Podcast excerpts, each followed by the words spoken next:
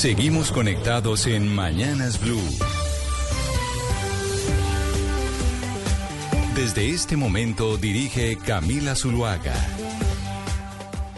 Continuamos en Mañanas Blue contándoles desde las cinco y media de la mañana lo que pasa en Colombia y en el mundo. Y una de esas cosas que pasa en Colombia y en el mundo es que se anunció la salida al aire del documental en el que Celine Dion va a hablar de su enfermedad, Gonzalo. Y por eso empezamos con ella, con esta canción que es emblemática de la carrera artística de Celine Dion. Pero me pregunto, con ese síndrome que ella tiene, ¿cómo pudo hacer un documental? Bueno, el documental entra en producción, Claudia. Eh, entra en producción eh, y estará dirigido por Irene Taylor, quien ha sido nominada en diferentes oportunidades al premio Oscar. Lo que dijo la canadiense Celine Dion a través de su cuenta de Instagram es que el documental se va a llamar I Am Celine Dion y que va a hablar un poco sobre esa batalla que ella tiene contra la enfermedad, una enfermedad que es muy, muy, muy rara. Es la enfermedad de, o el síndrome de la persona rígida. Eh, hay que decir que a medida que va avanzando el camino hacia la reanudación de la carrera de Celine Dion, eh, la cantante ha dicho que se ha dado cuenta de lo que ha extrañado ver a los fans. Recordemos que ella entró en una depresión muy fuerte cuando falleció su esposo. Lo cierto del caso es que este documental se estará viendo, se podrá ver a través de la plataforma Prime eh, de Amazon. Amazon ha anunciado que adquirió los derechos de dicho documental que estará producido por MGM y seguramente este año lo podremos ver aquellos que tengamos dicha plataforma. Seguramente será muy inspirador como ha sido toda la carrera de ella, pero pues este es eh, sin lugar a dudas el episodio más difícil de su vida. Fue a finales del de, año 2022, si mal no recuerdo Gonzalo, cuando ella anunció que padece el síndrome de la persona persona rígida que se caracteriza por sufrir eh, espasmos musculares que, no puede controlar y por supuesto pues esto le afecta también su capacidad para cantar. De hecho ella tenía, cuando hizo el anuncio ella tenía programada una gira eh, y en principio dijo que iba a hacerla pero después eh, tuvo que cancelar. No sé si alcanzó a hacer algunos de los conciertos o no, pero lo que es claro es que pues no, su carrera pues ya llegó a su final.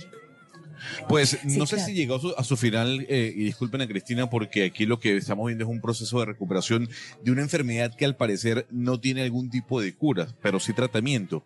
Eh, lo cierto del caso es que es interesante porque Amazon lo que plantea es que al final de este año podamos ver la realidad o podamos conocer la realidad de Celine Dion, que muy poco sabemos. Lo que hemos escuchado de Celine Dion está relacionado a lo que ha mencionado su hermana, de cómo ella va y ha ido evolucionando frente a dicho síndrome. No obstante, de volver a los escenarios, lo que se plantea, y según lo ha dicho la cantante y lo dijo en su momento, sería ya para el año 2025. Sí, ahí hay un deterioro, eh, por supuesto, dado por la enfermedad eh, Gonzalo y Claudia de oyentes, pero también porque ella empezó a decaer mucho frente a los escenarios desde que su esposo René Angeli, que era pues no solamente su pareja, sino que también era su productor, era compositor, era toda la vida de ella. Ellos tenían una relación hermosísima. Ella, eh, la relación con, con el público había cambiado mucho, pues la relación con la vida a partir de la muerte de él en 2016. Y hay que decir, eh, Gonzalo, eh, que esta cantante tiene un significado para los canadienses especiales, que ella, eh, pues para nosotros, para el resto del mundo es una baladista, hay gente que le gusta y otras personas que no les gusta, eh, es una baladista, pues a, mí me parece que canta hermosísimo, pero en Canadá ella es un símbolo, es un símbolo de muchas cosas y a finales de los 90, mediados de los 90, cuando ella empezó a cantar en francés, ella, sus primeros discos son en francés, ella eh, empezó a encarnar una cantidad de, de valores de muchas mujeres canadienses. Entonces estamos hablando de una cantante que todos conocemos, que es muy famosa, pero que también a partir de 2016, cuando pierde su esposo y productor, pues eh, sí viene como en un, en un proceso de, resistencia contra la tristeza. Claro, y eso seguramente también puede detonar estas manifestaciones físicas. Em, y, eh, no, o sea, lo estoy diciendo con tota, desde la total ignorancia, pero sí desde el conocimiento de que eh, situaciones emocionales pueden afectar también funciones físicas del cuerpo. Un una entre un millón de personas padece el síndrome de la persona rígida en el mundo y el dos, dos terceras partes de las personas que padecen este síndrome son mujeres. Y se manifiesta la enfermedad alrededor de los 45 años, más o menos, y muchas de las personas que padecen ese síndrome de la persona rígida también tienen o diabetes mellitus o tiroiditis autoinmune o gastritis atrófica con anemia perniciosa. Esperaremos entonces, Gonzalo, a que salga este documental que seguramente servirá para crear conciencia sobre la enfermedad, hacer diagnósticos a tiempo, hacer otras pruebas de tamizaje para que cada vez haya menos personas padeciéndola. Entre tanto, disfrutemos un poco más de la voz de Celine Dion. Ayer Ana Cristina nos decía que teníamos en los medios de comunicación que crear conciencia sobre cómo estamos cubriendo el gobierno actual y si tal vez, y Ana Cristina sostenía que en este momento los medios de comunicación han sido mucho más, han escrutado mucho más a este gobierno que a otros. Y eso es lo que de hecho dice el presidente Gustavo Petro constantemente, pero yo no sé si usted vio el trino del presidente hablando de la primera dama y de los decretos. Entonces, porque obviamente la Procuraduría se pronunció, dijo hay que investigar, no puede ser que la primera dama tenga viáticos, etcétera, etcétera. Y este trino, que lo estamos viendo en pantalla, quienes están conectados con nosotros a través de nuestro canal de YouTube de Blue Radio en vivo, pone la foto de María Juliana eh, Ruiz de Duque y pone todos los decretos y entonces ahí dice, eh, pues digamos que se ve la letra muy chiquitita, quienes están conectados con nosotros, pero dice que hubo un decreto para mandarla en una misión especial como representante a Roma. Hay otro decreto que es para mandarla a Nueva York. Entonces lo que dice el mandatario, que produce una respuesta pues muy contundente también del expresidente Iván Duque diciendo que le parece una bajeza que el presidente Petro utilice la foto de su esposa para hacer el debate. Ahí estamos también viendo el trino del presidente Iván Duque, pero la gran pregunta es, Oiga, entonces sí hubo primeras damas y tenemos la anterior, la inmediatamente anterior, que también se fue en misiones, también le dieron sus viáticos, también viajó igual que, que Verónica Alcocer. Lo que pasa es que Verónica se muestra mucho más, quiere tener mucha más prensa que lo que, que lo que tenía María Juliana en el pasado.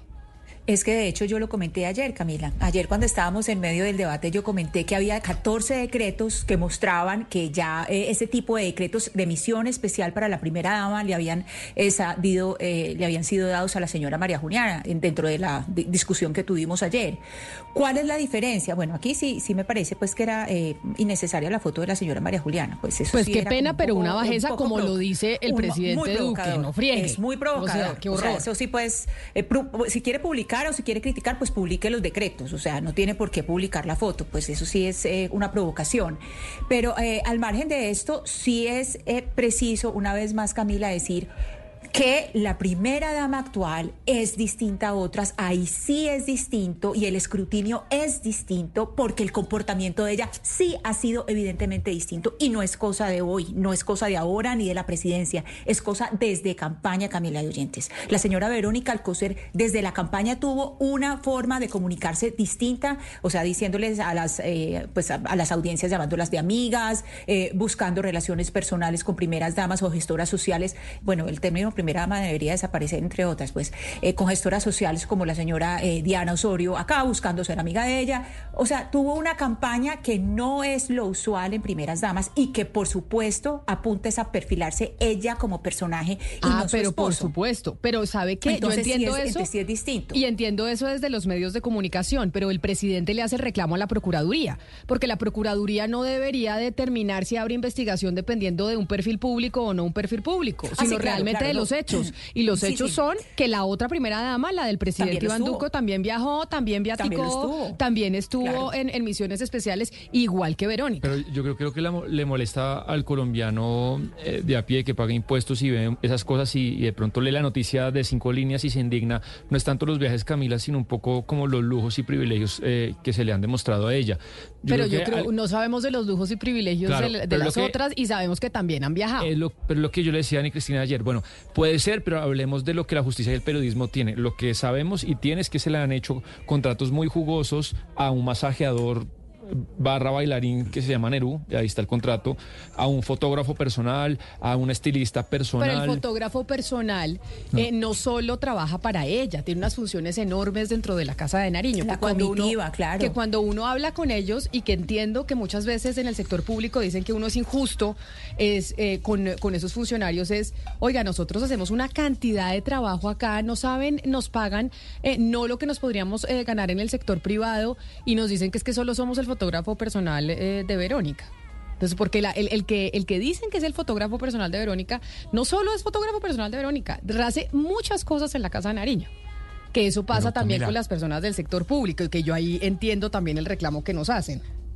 Sí, pero, pero pues ella tiene su- un, grupo de asesores, eso no se puede negar. Si hacen o no hacen otras cosas en la Casa de Nariño, pues no lo sabemos. Pero, pero lo cierto es que, independientemente de eso, Verónica Alcocer, pues no es cuestionada por la forma como se comunica con las audiencias, ni porque baila en actos públicos, sino porque, pues, eh, ha demostrado que tiene eh, gran capacidad para quitar y poner en el gobierno de Gustavo Petro.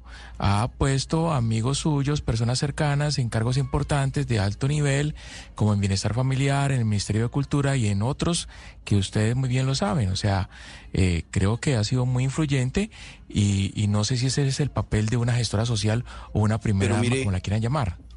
Hugo Mario, pero mire, bienvenido el debate, bienvenido el debate sobre el rol, sobre el papel de la primera dama, perfecto, ya se ha planteado, está sobre la mesa. Pero yo sí creo que en estos casos no podemos meter a todo el mundo en el mismo saco.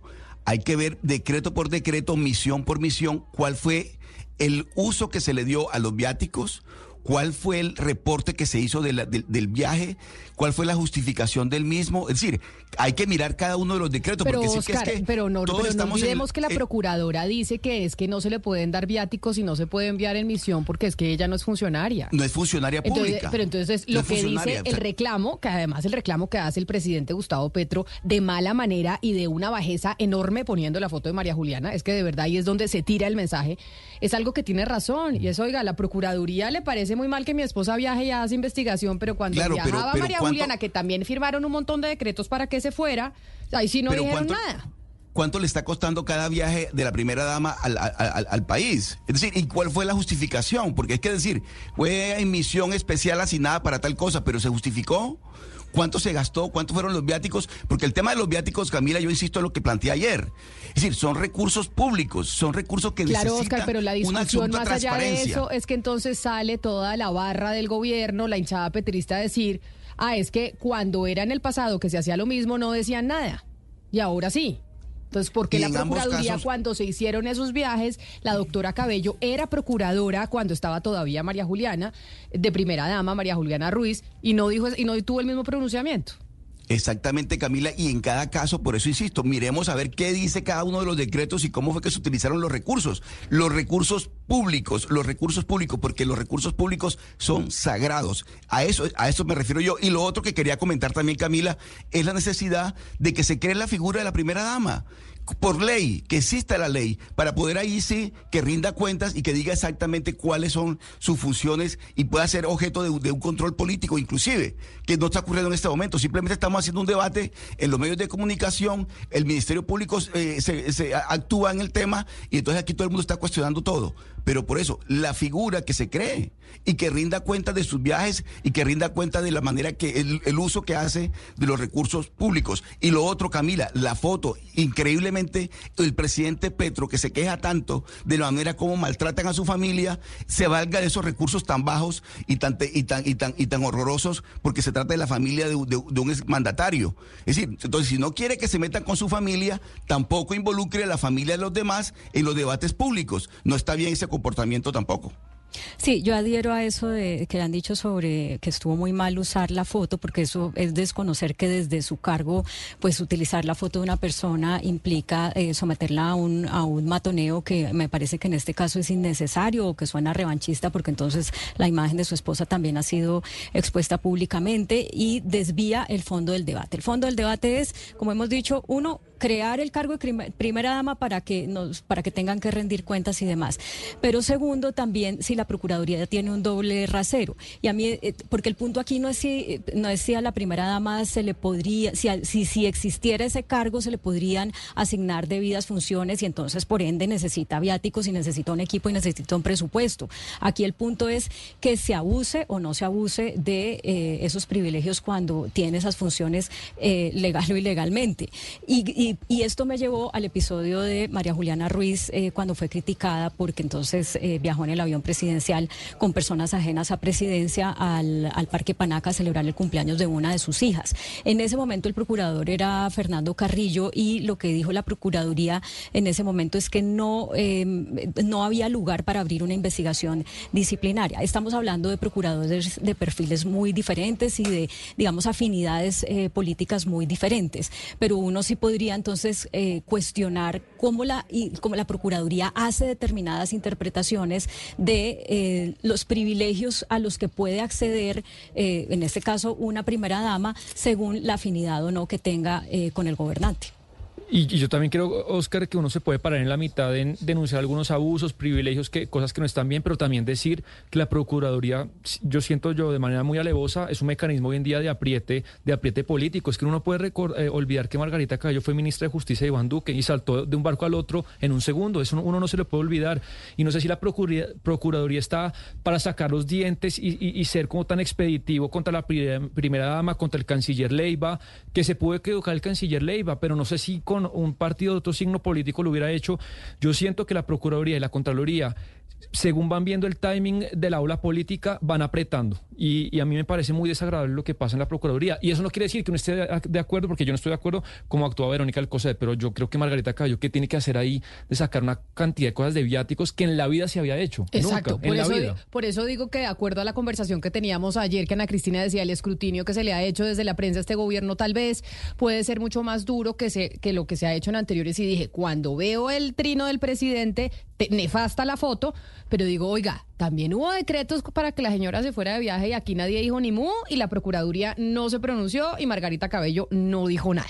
10 de la mañana, 50 minutos. Y como hablábamos de medios de comunicación, si usted estuvo conectado con nosotros ayer aquí en Mañanas Blue, hablamos de que uno de los diarios más importantes regionales en el país se vendió cambio de dueños. Estoy hablando del diario La Opinión de Cúcuta, que se vendió en un ciento por ciento. De hecho, ya su directora no es Estefanía Colmenares y se, y, se vendió en un ciento por ciento a un grupo económico que, ¿cómo se llama, Claudia? Usted nos hablaba de... Catalítico. Catalítico, y que usted nos decía que era un grupo económico de tecnología principalmente. Sí, señora, tiene varias empresas en diferentes áreas. Está en la salud, empresas de call center. Mire, tiene una, dos, tres, cuatro, cinco, seis, siete, ocho, nueve, diez, diez empresas. Cuento acá y con la opinión serían once, eh, pero todas basadas en tecnología. Bueno, y decíamos acá que qué bueno que empresarios jóvenes pues le estén apostando a los medios de comunicación cuando nos dicen todo el rato que es que este, este negocio está condenado a desaparecer porque el mundo tecnológico nos arruinó. Y don Cristian Berbel, que es el nuevo dueño de la opinión de Cúcuta, porque es el CEO, o sea, el gerente, el duro de Catalítico, está con nosotros hasta ahora en Mañanas Bru. Don Cristian, bienvenido, mil gracias por atendernos y pues felicitaciones por la adquisición de la opinión en Cúcuta. Camila y a la mesa, feliz mañana, muchas gracias por el espacio, muchas gracias por el interés eh, en esta transacción que, como lo has dicho, es una transacción de verdad que eh, espero le permita a la opinión tener larga vida y que sea el inicio de la consolidación de un ecosistema de medios protegido desde el sector privado y al servicio de los mejores intereses de la comunidad. Yo lo oigo a usted con acento costeño. Eso me indica que usted no es de Cúcuta. ¿Por qué se interesó por la opinión, por ese periódico en Norte de Santander? Absolutamente costeño, barranquillero, para más eh, señas. Pero yo te voy a decir una cosa y es que hay una unión eh, muy bonita cultural entre Norte de Santander y especialmente Barranquilla. Por lo menos la comunidad de tenderos, y yo sí que fui buen amigo de mi, de mi tendero, es eh, de Norte de Santander, son ocañeros, así que nos une un, un acervo cultural importante y un amor especial por el vallenato. Yo creo que Oscar Montes puede confirmar de que después del Caribe, la zona en la que más se consume vallenato no es Bogotá, sino norte de Santander. Pero digamos que el interés eh, Camila y a la audiencia tengo que ser absolutamente franco, eh, fue una operación que se dio de manera accidental si se quiere, porque llegamos hace poco más de un año a asesorar a la familia Colmenares desde Catalítico en todo el proceso de transformación digital del medio. Eh, movimos una serie de palancas y de iniciativas buscando, pues digamos, mejorar la economía del periódico, pero esto necesita de inversión, necesita inmersión e inversión y principalmente en tecnología. Eh, es lo que sabemos hacer y en el transcurso de la, del acompañamiento, que tomó un poco más de, un año, eh, fuimos encontrando puntos en común eh, e iniciativas comunes, pero finalmente decidimos en una apuesta, digamos, atrevida, si se quiere, y audaz, proponerle a la familia Colmenares tomar el control del, del periódico. Pasamos por diferentes escenarios, pasamos por la opción de ser socios, de ser inversionistas, pero lo que mejor le funcionaba al plan de negocios en el mediano plazo era eh, una adquisición total. Eh, y debo señalar de que la familia Colmenares puso siempre por delante los mejores intereses de su comunidad, de su audiencia, y fueron absolutamente conscientes eh, y coherentes con la necesidad imperiosa de inversiones y dedicación que esto tiene. Y yo creo que ellos hicieron un enorme trabajo estos 65 años y, pues abrirle paso a las nuevas generaciones y a, y a nuevas fuentes eh, de financiación y, y, de gestión, pues digamos, fue una decisión sana para, para el devenir del periódico. Y es ahí donde entramos nosotros y pues particularmente yo con la tradición que tengo en el sector, eh, muy emocionado por, por recibir este reto y, y, por poder administrar durante, espero, un buen largo tiempo a la opinión de Cúcuta. Señor Berbel, pero mire, usted también es muy joven y es un empresario. Y usted dice, lo que mejor se nos daba en las perspectivas del negocio era que nosotros adquiriéramos el 100%. Se dice constantemente que eso, sobre todo la prensa escrita, que la prensa escrita está destinada a desaparecer, que ya eso no es rentable, que eso no es un negocio, que eso necesita una empresa privada y un millonario que lo mantenga, como pasa con otros eh, periódicos en el mundo. ¿Por qué decidieron comprar la opinión? ¿Por qué cree usted o creen ustedes en este grupo económico que eso sí puede ser rentable? Nosotros estamos viendo más que un medio de comunicación de distribución impresa. La opinión es un conglomerado de medios que impacta a más de un millón de personas todos los meses, Camila. Nuestra solución multiplataforma, entiéndase nuestra oferta de contenidos en Internet y la distribución en redes sociales, más la suma de audiencias en impreso con el periódico La Opinión y con el periódico Cubo, pues digamos nos dan un impacto regional importante. Y aquí va un dato, cerca del 38% de nuestra audiencia está fuera de Norte de Santander. Y son, por supuesto, personas que tienen un vínculo con la región, que se encuentran fuera del territorio, eh, tanto en Colombia como fuera del país, eh, que consumen nuestros contenidos. Lo que estamos viendo acá es una plataforma de conexión con las comunidades más allá de las fronteras, en una economía que ya no reconoce fronteras clásicas. Estamos hablando de una economía basada eh, en el conocimiento, basada en la información, basada en los datos, y vemos a la opinión como una herramienta potente para seguir expandiéndonos y conectando con las comunidades en múltiples formatos y por supuesto con una amplia variedad de contenidos. Esto no quiere decir que vayamos a hacer una renuncia a nuestra oferta eh, en impreso.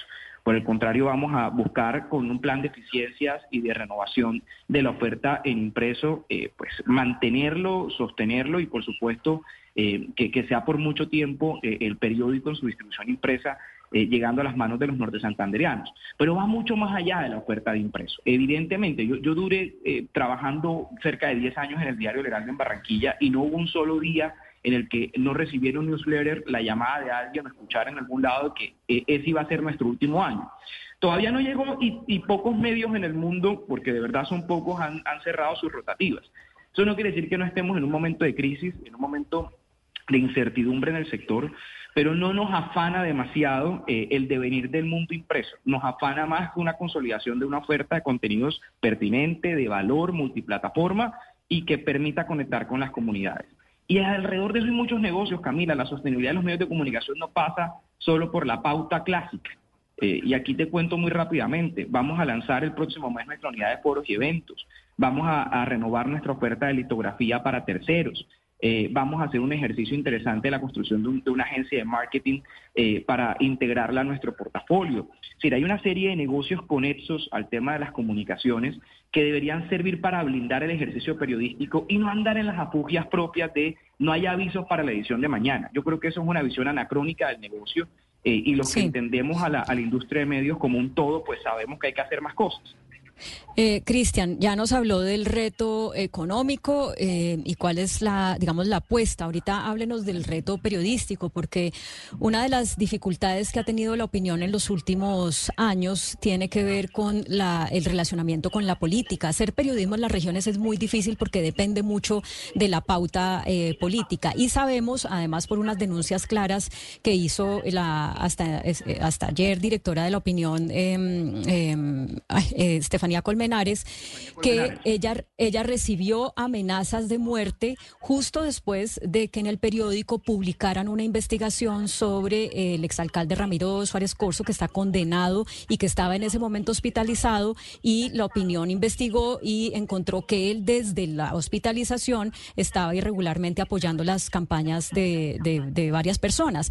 Esto aunque Estefaniano nunca lo dijo así, pues sí se ligó como la posible causa de las amenazas que recibió en su contra. Entonces, usted tiene el reto también periodístico de ver qué tanta independencia puede tener de la política regional eh, y de cómo manejar las eventuales amenazas o dificultades que, que, se, que se den si siguen siendo un periódico independiente. ¿Cómo lo va a manejar? Claudia, ya, ya es una realidad. El periódico fue, digamos, de forma, de muchas formas declarado objetivo militar. El periódico ha sufrido ataques a, lo largo de su historia. Nuestro director fundador fue asesinado en el marco del conflicto armado. Eh, lo que le sucedió a Estefanía es un acto reprochable. Ya en ese momento estábamos muy avanzados en la transacción eh, y lo viví en carne propia con temor, por supuesto, pero al mismo tiempo eh, con, un aumento en la responsabilidad y en el grado de conciencia de lo que significa hacer periodismo desde las regiones. digamos que más que tenerle miedo a eso, vamos a seguir siendo guardianes y garantes de la información de calidad veraz y oportuna.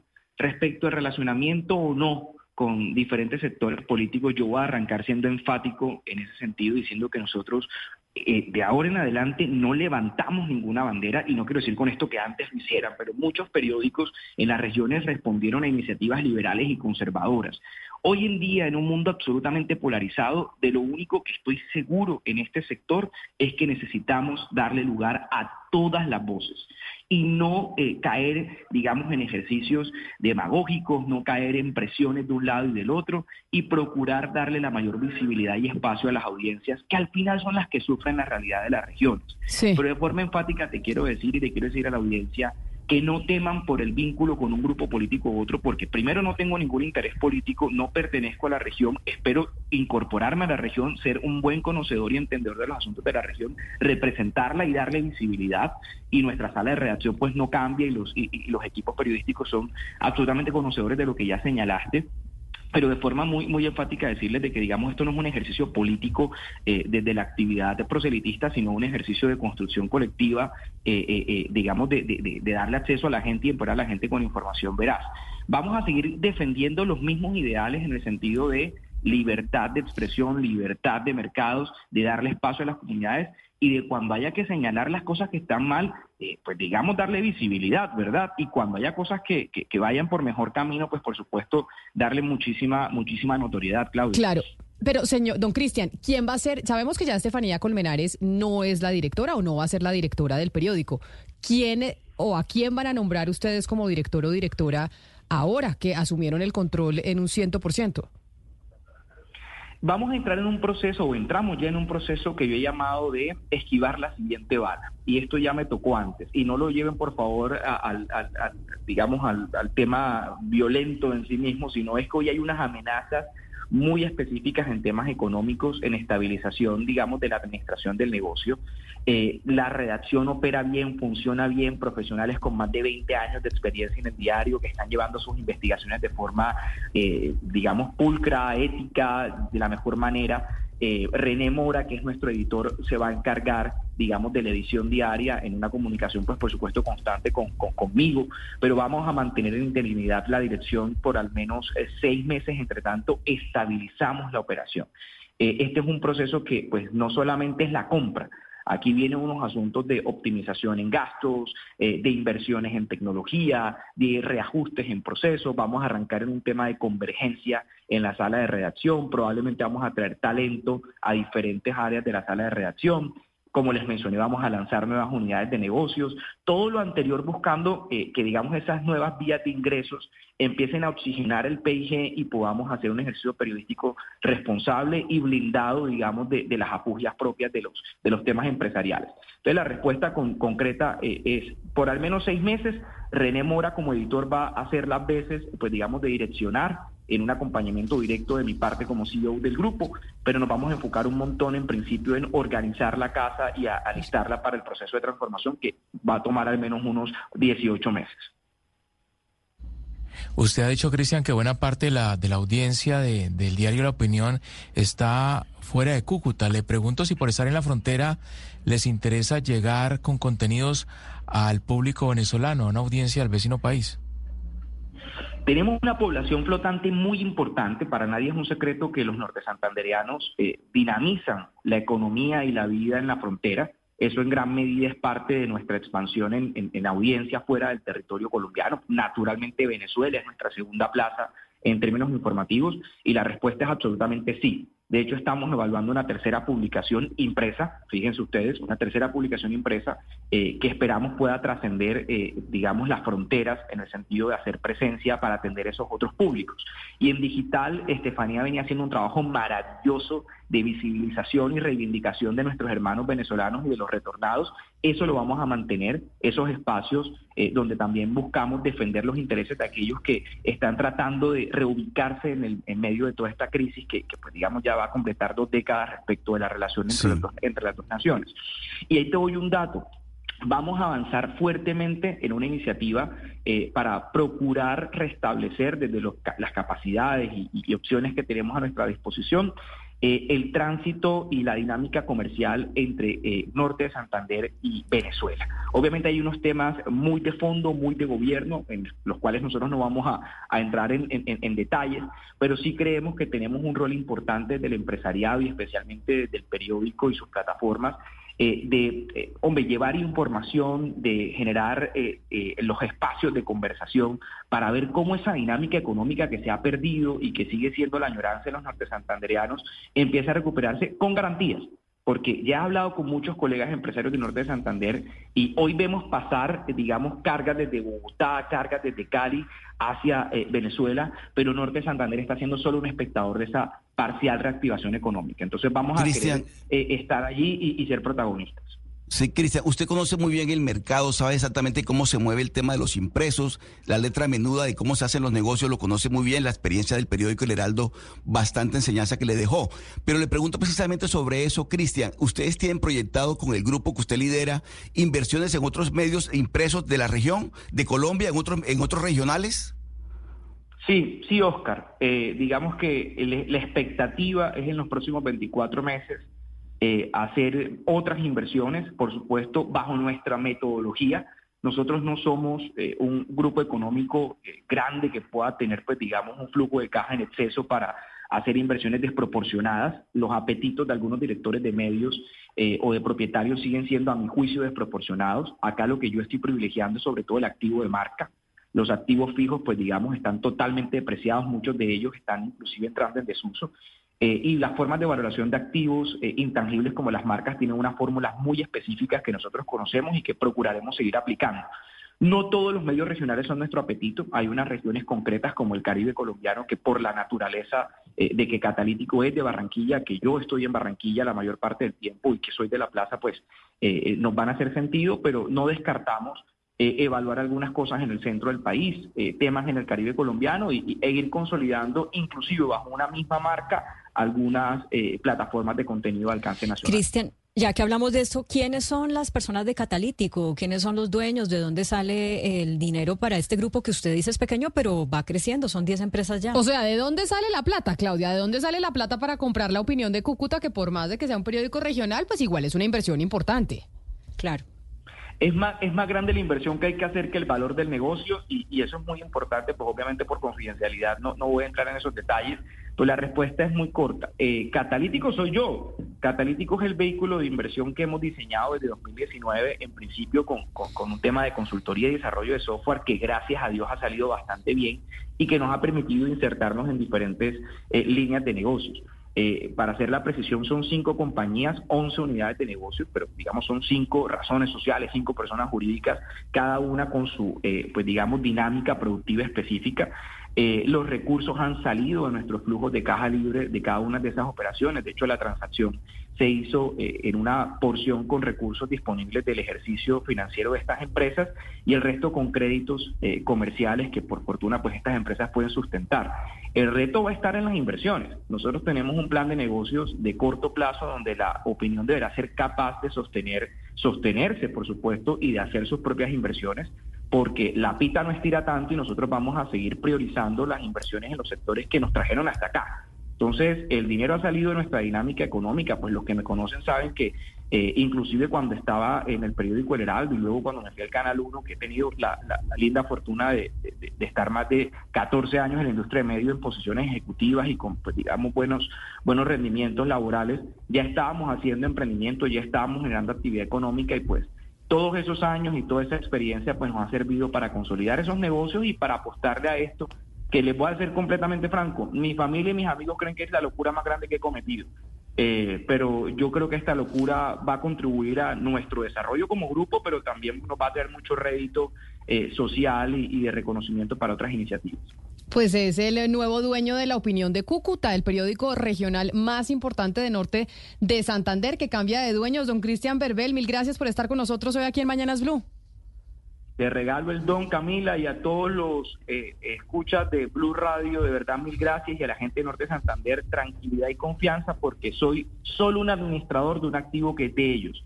De ahora en adelante la opinión es de todos. Feliz mañana. Un saludo especial, son las 11 de la mañana, nueve minutos. Y cobra también una importancia eh, la adquisición de la opinión de Cúcuta, sobre todo por lo que dice Hugo Mario. Y es, de pronto tienen la intención de incidir también en el público venezolano. Recordemos que están en la frontera y ese medio de comunicación puede llegar a tener injerencia en el vecino país. Y el vecino país es noticia en estos momentos por lo que pasó con María Corina Machado, que ayer nos preguntábamos por qué el presidente Gustavo Petro no se habría pronunciado sobre la decisión del tribunal en Venezuela en donde le no le permite a María Corina Machado, tal vez la candidata más fuerte de la oposición, pues estar en la contienda electoral. Lo que implica que ya Estados Unidos está volviendo a poner sanciones, lo que implica que varios países se han pronunciado, pero Colombia no.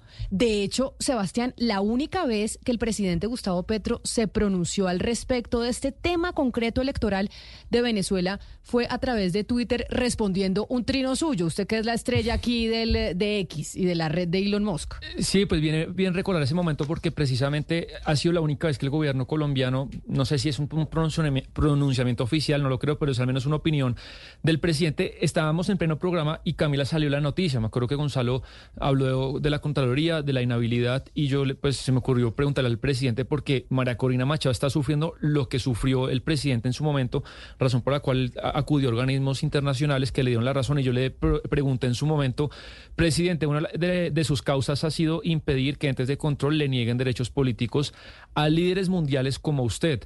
¿Cuál es su posición sobre la inhabilitación de 15 años que la Contraloría de Venezuela acaba de imponerle a María Corina Machado? Y él me respondió en ese momento, me dijo, es claro que ninguna autoridad administrativa debe quitar derechos políticos a ningún ciudadano o ciudadana. O sea, usted le trinó a la hora del programa porque eran las 11 de la mañana 56 minutos el 30 de junio del 2023. Así es, y, y él respondió eso. Entendería uno que pues estaría en desacuerdo con lo que le pasa a María Corina Machado, pero bueno, en la mitad hay dinámicas diplomáticas y políticas que, que a lo mejor impiden que el gobierno sea más contundente, pero entiendo yo que, que pues el presidente no estaría por la labor de, de, apoyar lo que está pasando en Venezuela. Al, presidente, al presidente le reclaman que él utilizó el, el antecedente de Leopoldo López y la anulación de su derecho a ser candidato como argumento ante la Corte Interamericana de Derechos Humanos para que la Procuraduría de Alejandro Ordóñez no lo pudiera inhabilitar, que la, que la CIDH le dijera al gobierno y al Estado colombiano, la Procuraduría no puede inhabilitar a una persona que ha sido elegida por el constituyente primario, es decir, por nosotros los ciudadanos. Eso que generó un lío gigante y que además hoy tiene al Consejo de Estado enfrentado a la Procuraduría y unos choques de trenes y demás, lo utilizó el presidente Gustavo Petro para él favorecerse en su momento. La, él la no decisión que se tomó sobre eh, Leopoldo López. Entonces a él le reclaman y le dicen, oiga, usted utilizó como argumento ante la CIDH lo que pasó con Leopoldo López, que es muy similar también a lo de María Corina, o tiene una especie de relación, y ahora no dice absolutamente nada. Sí, esa sería como la, crítica o la contradicción. Y recordemos, Camila, que además después Margarita Cabello coge ese fallo internacional para hacer una reforma a la Procuraduría en la que metió no sé cuántas eh, procuradurías regionales que nada tienen que ver con, con esa orden judicial para engrosar pues eh, el gasto de funcionamiento de la Procuraduría. Eh, y creo que, pues, al menos yo sí creo que merece una respuesta más contundente, pero esa de junio del año pasado, pues ha sido la única vez que el presidente se ha pronunciado sobre ese tema. O sea, hace siete meses, se Sí. sí, seis, siete meses se pronunció el presidente. Únicamente dijo, es claro que ninguna autoridad administrativa debe quitar derechos políticos a ningún ciudadano o ciudadana. Hay una explicación, Ana Cristina, que me daban esta mañana en una reunión privada de por qué tal vez el gobierno no se está pronunciando sobre este tema de Venezuela. Y es que la única relación, el único hilo de relación que hay en estos momentos por parte de América Latina, incluido, por ejemplo, Estados Unidos, que también está montado en ese juego, de relación con Venezuela es Gustavo Petro. Nadie más tiene eh, llegada al, eh, al gobierno, de- al régimen, pues, digámosle régimen, al régimen de Nicolás Maduro. Nadie más. La región, que tiene además un lío impresionante en Centroamérica, que nos lo cuenta Gonzalo todo el rato del tema de migrantes, los que pasan por el Darién son miles de venezolanos que buscan llegar a Estados Unidos, saben que el presidente de Colombia es ese único hilo ahí que pende de una relación o por lo menos de una comunicación que se pueda tener con Venezuela y por eso pues es tan delicado el tema del pronunciamiento frente a lo que pasó ayer. Sí, y por eso vimos que fue tan difícil toda la época de la presidencia de Iván Duque, porque en el momento que se cortan completamente relaciones con un país vecino, pues eh, Camila, y con un país con el que se tiene la relación con, con Venezuela, es que prácticamente pues es una relación que es familiar, o sea, muchas personas tienen una relación absolutamente directa, no solamente de negocios con Venezuela, Venezuela es, es parte de Colombia y, fue, y fueron cuatro años dificilísimos. Entonces, uno entiende que ahí hay una dificultad diplomática, eh, pero no quiere decir que al defender no defienda la democracia, es que un momento, uno no puede defender la democracia solamente cuando es la democracia que le conviene a uno. Y yo creo que sí, eh, no digamos un pronunciamiento muy duro, pero por lo menos tener un pronunciamiento y decir aquí está algo mal y decir nosotros en Colombia apoyamos las democracias y este es un llamado por la democracia, que la democracia es, si así haya un gobierno de derecha, haya un gobierno de izquierda, pero hay que, digamos, defender unas normas eh, básicas. Eso por un lado. Y por el otro lado, Camila, pues tampoco ayuda mucho tener un, cancel- un, eh, un canciller suspendido. Pues eso tampoco ayuda mucho al asunto, porque este tipo de discursos deben tener un origen y es la Cancillería. Se supone que desde la Cancillería es donde, donde se debe manejar el discurso del gobierno, el discurso oficial, y con el canciller eh, suspendido, pues no ayuda mucho tampoco. Tenemos una noticia de último minuto, 11 de la mañana, 15 minutos, y tiene que ver con la cifra de desempleo del 2023. Felipe García, salieron los datos consolidados, no solo los de diciembre, consolidados de cuál fue la tasa de desempleo del año pasado. Y hay noticias positivas si lo comparamos con el año inmediatamente anterior, que fue el 2022. Sí, señora Camila, el DANI acaba de informar que el desempleo en Colombia cerró todo 2023 con una tasa de desempleo de 10,2%. Esto es una cifra inferior a la cifra de desempleo registrada en todo 2022 del 11,2%. Sin embargo, esto quiere decir que no le alcanzó al gobierno para llevarla a un dígito como había anunciado pues en varias oportunidades. Había esperanzas porque la cifra de noviembre, recordemos, fue de 9% y esta era la más baja de todo 2023. Sin embargo, se confirma entonces que se registra entonces este 10,2% en todo el año pasado. Los sectores que más generaron empleo durante todo 2023, según acaba de informar la directora de la entidad. Urdinola fueron alojamiento y servicios de comida, transporte y almacenamiento, actividades profesionales, actividades artísticas, administración pública y defensa e industrias manufactureras. Por ciudades, Camila, en todo 2023, las que registraron una mayor tasa de desempleo fueron Arauca, Mocoa, Quibdó y Puerto Carreño, mientras que en las que menos se registró cifra de desempleo fue en Leticia, Bucaramanga y San José del Guaviare. En lo que respecta a Bogotá, capital del país, la tasa de desempleo se ubicó finalmente en 10,4%. Tengo una pregunta. Esto el consolidado del 2022 al 2023, pero ahora Felipe, comparando diciembre de 2023 con diciembre de 2022, ¿cuál fue la diferencia de la tasa de desempleo? Esa era la que le iba a mencionar Camila. En todo diciembre de 2023, el último mes del año, el desempleo llegó al 10%, una cifra también No, inferior. se le cortó cuando dijo la cifra. ¿A cuánto llegó la cifra de desempleo en diciembre del año pasado? 10%, una cifra que también es inferior a la que se registró en diciembre de 2022. 10,3% se registraba en ese momento, dice el DANE, que las mujeres tienen una tasa de desempleo más alta comparada con la de los hombres, con una brecha de 3,8% entre los dos. Gracias, Felipe. Noticias entonces positivas en términos económicos y es que en el 2023 la tasa de desempleo fue menor a la tasa de desempleo del 2022. Todavía no llegamos a cifra de un dígito, que es lo que siempre se busca y pues el panorama de desempleo para el 2024 este año pues depende mucho y creo que el gobierno lo ha anunciado de esa manera, pues de la política contracíclica que ellos han anunciado, que han anunciado y es el tema del gasto público. Pero a propósito de gasto, Lucas, usted tiene Nequi, David Plata, ¿qué tiene? Eh, Nequi. Usted tiene Nequi, Sebastián, ¿usted Nequi, David Sí, Plata? también, Neki. ¿O los dos? No, solo Neki. Solo. Sí. Ana Cristina, ¿usted qué tiene? Yo tengo Neki. O sea, Aquí esta mesa no es muy representativa porque hay más gente en David Sí. Plata que en Neki, ¿no? Y veo a todos aquí con Neki. Claudia, usted Con tiene Neki. que... Neki También tengo. Neki, no, también tengo Neki Camila, pero fíjese que yo hice esa pregunta y ellos como que un mes hay un poquito más en uno y un mes hay un poquito más en otro, están muy a la par, Neki y David Plata. La diferencia no es muy significativa. Bueno, todos tenemos Neki en esta mesa. ¿Alguien tiene David Plata? ¿Alguien que levante la mano? No. Yo, que- yo, usted- yo, yo. Ah, Hugo Mario. David sí. Plata. Usted el de Sí, la casita roja aquí. Y, pero Sí, eso, señora. pasar plata de Neki a David Plata, eso es un lío, ¿no? Yo nunca he podido. Eso es un complique. Eso es un complique. ni Eso es dificilísimo, eso no se puede. O por ejemplo, no nos vayamos de Nequi o David Plata. Hablemos de una cuenta de banco. ¿Usted tiene su cuenta de banco en dónde, Lucas? Bancolombia. En Bancolombia. Y si usted tiene que pasarle, ¿usted, Claudia, en dónde tiene su cuenta de banco? En BBVA. Exacto. Si usted tiene que pasarle a Claudia Plata, Sí. al BBVA, de Bancolombia al BBVA, a usted le toca, uno, inscriba la cuenta. Sí. Entonces inscribe la cuenta, cédula, nombre, no sé qué. 24 horas más o menos Sí. para que la cuenta quede inscrita y usted le pueda transferir plata a Claudia. Hacerlo antes de las 3 de la tarde, porque si lo hago después de las 3 de la tarde, ya la plata no le va a llegar a Claudia ese día. Exacto. Es más, en cambio, si usted me va a pasar a mí que tengo Bancolombia Eso es también, más- ese es inmediato. sencillo, sí. No, Sí, inmediato. Usted me pasa de una Incluso puedo no inscribir Pues su porque es de cuenta. banco a banco. porque es de banco a banco. Exacto. O sea, es del mismo banco al mismo, de un banco al mismo banco. Si es a banco diferente es cuando se demora un día. Y eso que hace unos años inscribir la cuenta se demoraba como dos o tres días hábiles, ¿no? Era Eso un lío. Con cartero llegaba más rápido.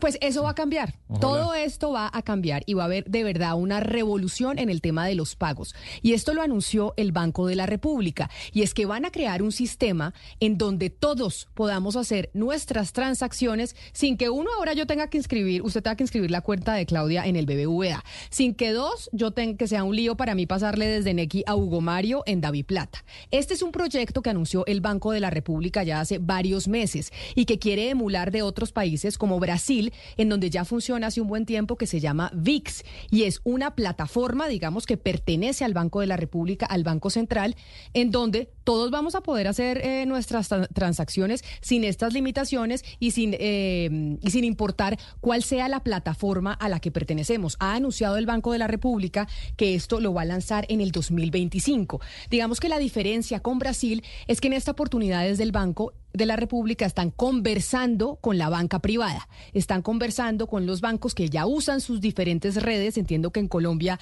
hay eh, como tres distintas, y están conversando para llegar a una convergencia y mirar cómo se va a aplicar ese modelo aquí en nuestro país. Pero precisamente por eso es que quiero saludar a esta hora al vicepresidente de Asobancaria, el gremio que representa a los bancos, Alejandro Vera, quien nos acompaña en estos momentos en Mañanas Blue. Señor Vera, bienvenido, mil gracias por estar con nosotros. Hola Camila, ¿cómo estás? Buenos días para ti, y para tu mesa y toda tu audiencia. ¿Cómo están? Pues nosotros aquí felices de que esta revolución se vaya a dar. De verdad, qué bueno que el Banco de la República vaya a instalar este sistema que ya se ha probado, por ejemplo, que en Brasil funciona muy bien. No sé qué tan contentos esté la banca privada de que el Banco de la República vaya a instalar este sistema en donde casi que pues ya va a ser eh, muy fácil hacer transferencias entre diferentes bancos, diferentes plataformas, ya no importa yo dónde esté, y que además va a bajar los costos del traspaso de dinero entre uno y otro colombiano. Pues mira, lo, lo primero que tengo que decirte es que el sistema financiero está bastante contento, digamos, está, de hecho está apoyando el tema. Nosotros lo que queremos es que nuestros usuarios puedan hacer el mayor número de operaciones entre, entre las diferentes entidades y que puedan eh, usar a cabalidad todos los servicios que la tecnología hoy nos ofrece. Esa revolución de la que tú hablas y de la que en el Banco de la República va a intentar expandir es una revolución que lleva varios años, que, ha veni- que los bancos han venido invirtiendo muchos recursos, a diferencia de Brasil, que es el ejemplo que tú mencionas en PIX, donde no había nada y el Banco Central, eh, que tiene unas facultades especiales allá, pudo armar todo el esquema de, de PIX y de tener las operaciones. Aquí en Colombia la, la banca privada lleva varios años haciendo inversiones en jardines cerrados, lo que ustedes mencionaban ahorita de David Plata, Nequi, Dale y las otras billeteras que tienen eh, otras entidades e incluso las redes, ACH por ejemplo tiene Transfilla, eh, Redevan tiene entre cuentas y hoy ya es posible hacer transacciones incluso inmediatas a través de Transfilla y eh, cuando es persona a persona y hacer transacciones persona comercio cuando se hace a través de por ejemplo código QR entre cuentas. Es decir, eh, lo que el Banco de la República entra a hacer es a completar lo que ya la banca privada ha venido haciendo, lo, el famoso mantra de la famosa frase construir sobre lo que ya se está construyendo y eh, poder generar interoperabilidad entre todas las transacciones. Y la pregunta... lo que ya se hace. Claro, pero la pregunta que nos hacemos nosotros es el tema de, ¿se ha hablado con el Banco de la República desde la banca privada, desde el sector financiero, cómo va a ser el tema de los costos? Porque entiendo que lo que quiere el Banco de la República es que no eh, vamos a tener que pagar ya y que sea el lío de que yo tengo Nequi y a David Plata o si estoy en el BBVA a pasarle a Bancolombia es un lío y me cuesta siete mil y pico la transacción, sino que ya esto es un sistema abierto y como se dice en inglés, el Open Finance y ahí nos mandamos plata todos a todos sin importar el banco en que, en que estemos.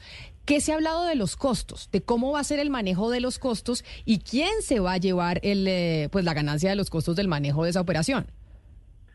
digamos, el, Banco de la República lleva un año y medio, probablemente un año largo, haciendo un, foro de pagos eh, en el que no solamente están los bancos, también están las fintech, también están eh, las pasarelas, están las franquicias, están las redes, están todos los, los, actores que han venido trabajando o que trabajan en el ecosistema de pagos y todos han venido aportando un poco a la generación de este gran sistema que lo que te digo va a entrar a hacer eh, que se permita la interoperabilidad entre todos los ecosistemas que ya existen y los nuevos que habría que crear y obviamente que haya competencia y que se puedan reducir los costos para generar eh, digamos, un beneficio al consumidor. El tema de los costos va a entrar a definirse, el Banco de la República tiene que entrar a definirse, obviamente hay que poder eh, cubrir la inversión que tiene que hacerse y a partir de allí mirar cómo se define, imagino yo que el mercado, la competencia entrará a definir cuáles son los costos apropiados. Hoy en día hay transacciones que son gratis, por ejemplo, a través de Transfilla algunos bancos no cobran.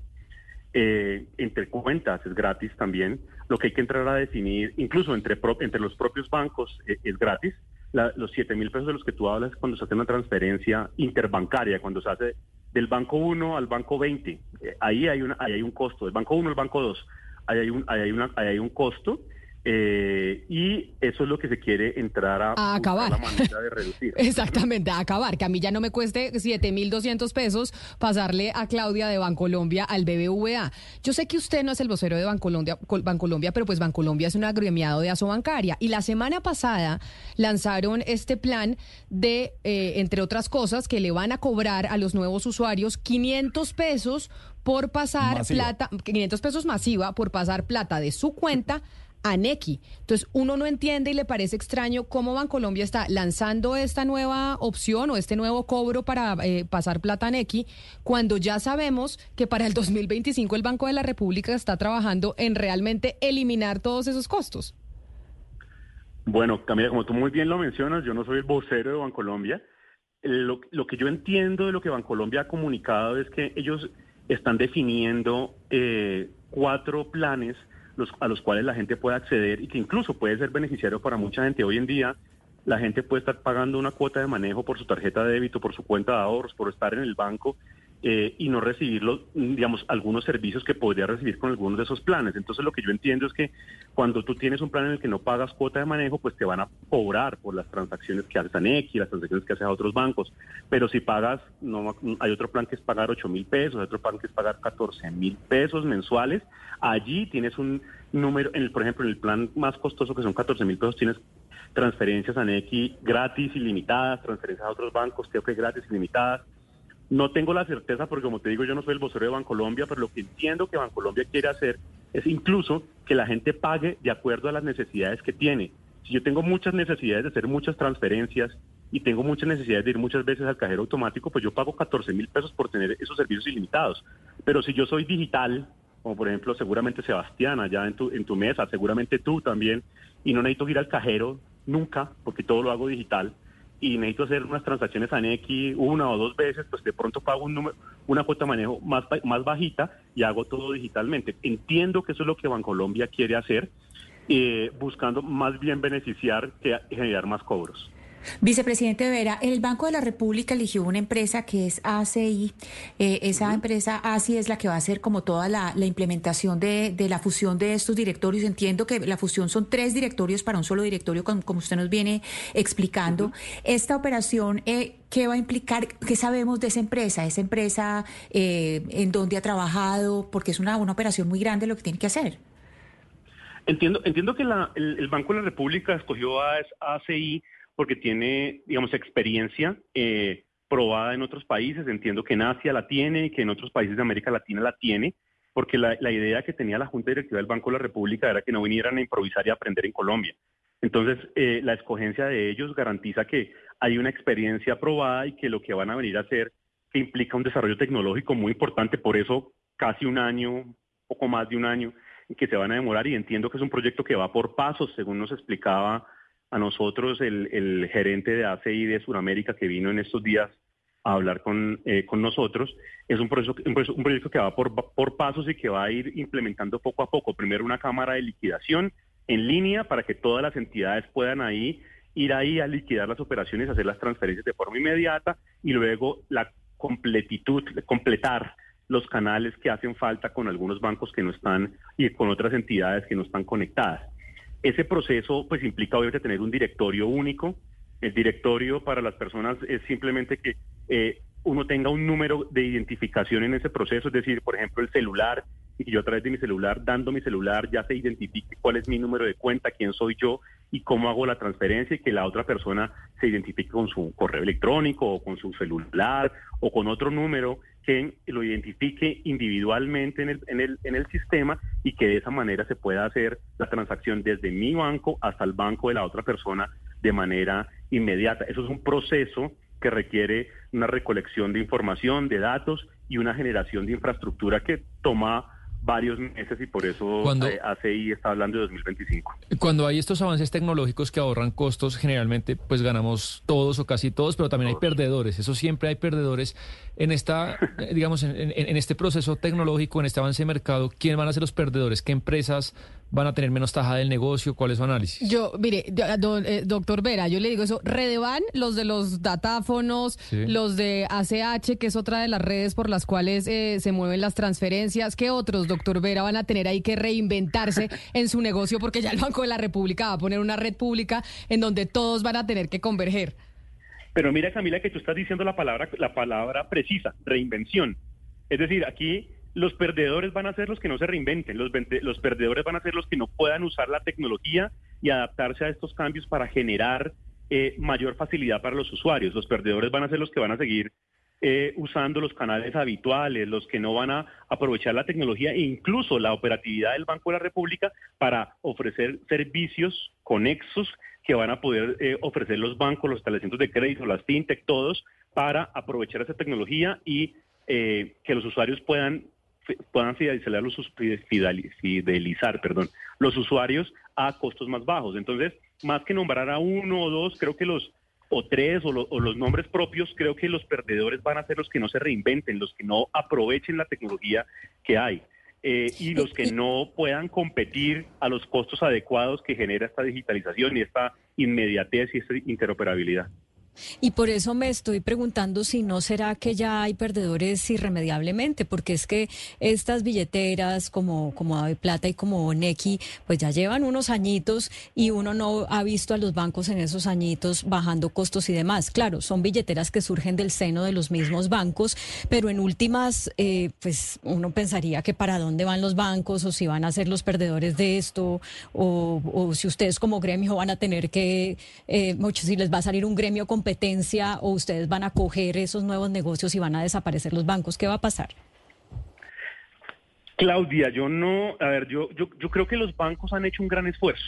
Obviamente uno siempre ve los bancos grandes, que son los que tienen las billeteras, pero los bancos eh, pequeños, medianos, que tienen sus nichos, han ido, han ido mejorando la posibilidad de digitalizar y yo creo que esto lo que va a hacer es muy provechoso para los bancos y para las fintechs, o sea, para todos en realidad. O sea, eh, los bancos van a tener menores costos, esos menores costos seguramente se van a transmitir en menores costos para los usuarios y la ganancia va a venir por el lado del volumen, de la generación de mayores servicios.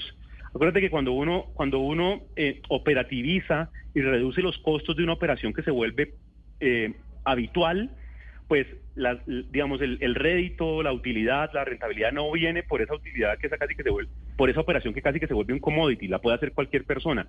La utilidad viene por el lado de los servicios que se puedan prestar, el servicio al cliente, la posibilidad de tener eh, facilidades para hacer las cosas en el celular, para hacer las cosas en, en el computador, la facilidad para tener los recursos, la facilidad para convertir esa, esa operatividad, por ejemplo, en información para poder dar crédito en el futuro, porque hoy, por ejemplo, uno de los grandes problemas que tiene la economía colombiana es que el crédito no llega sino a la tercera parte de la población y lo que queremos es expandirlo. Y esa operatividad permanente de transacciones inmediatas genera un montón de información que le permite a los bancos generar crédito. Entonces, yo más que perdedores o ver perdedores a los bancos, creo que va a haber ganadores. Ahí lo que Creo que había una discusión en Twitter en estos días de que siempre pensamos las cosas como un juego de suma cero, es decir, que siempre va, que hay ganadores, hay perdedores, y yo la pienso más bien como un juego de suma positiva, es decir, eh, cuando hay ganadores puede haber más ganadores y los que se pensaba habitualmente que eran perdedores pueden ganar si se reinventan, que era la palabra que usaban ustedes hace un momento.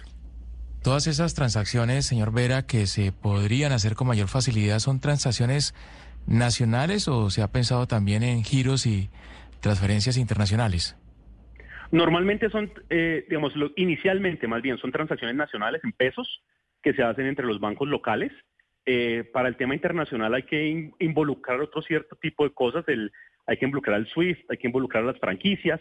Eh, yo creo que seguramente va a ser el siguiente paso, no sé si va a ser inmediato o va a ser en unos años, pero debe ser el siguiente paso, es decir, lo que ya hace la Unión Europea a través, por ejemplo, de plataformas como Revolut, que es que se pueda trasladar plata de euros a libras para cuando tú vas a visitar Londres, o si estás en Londres, trasladarla a euros para visitar a París o a España o lo que sea.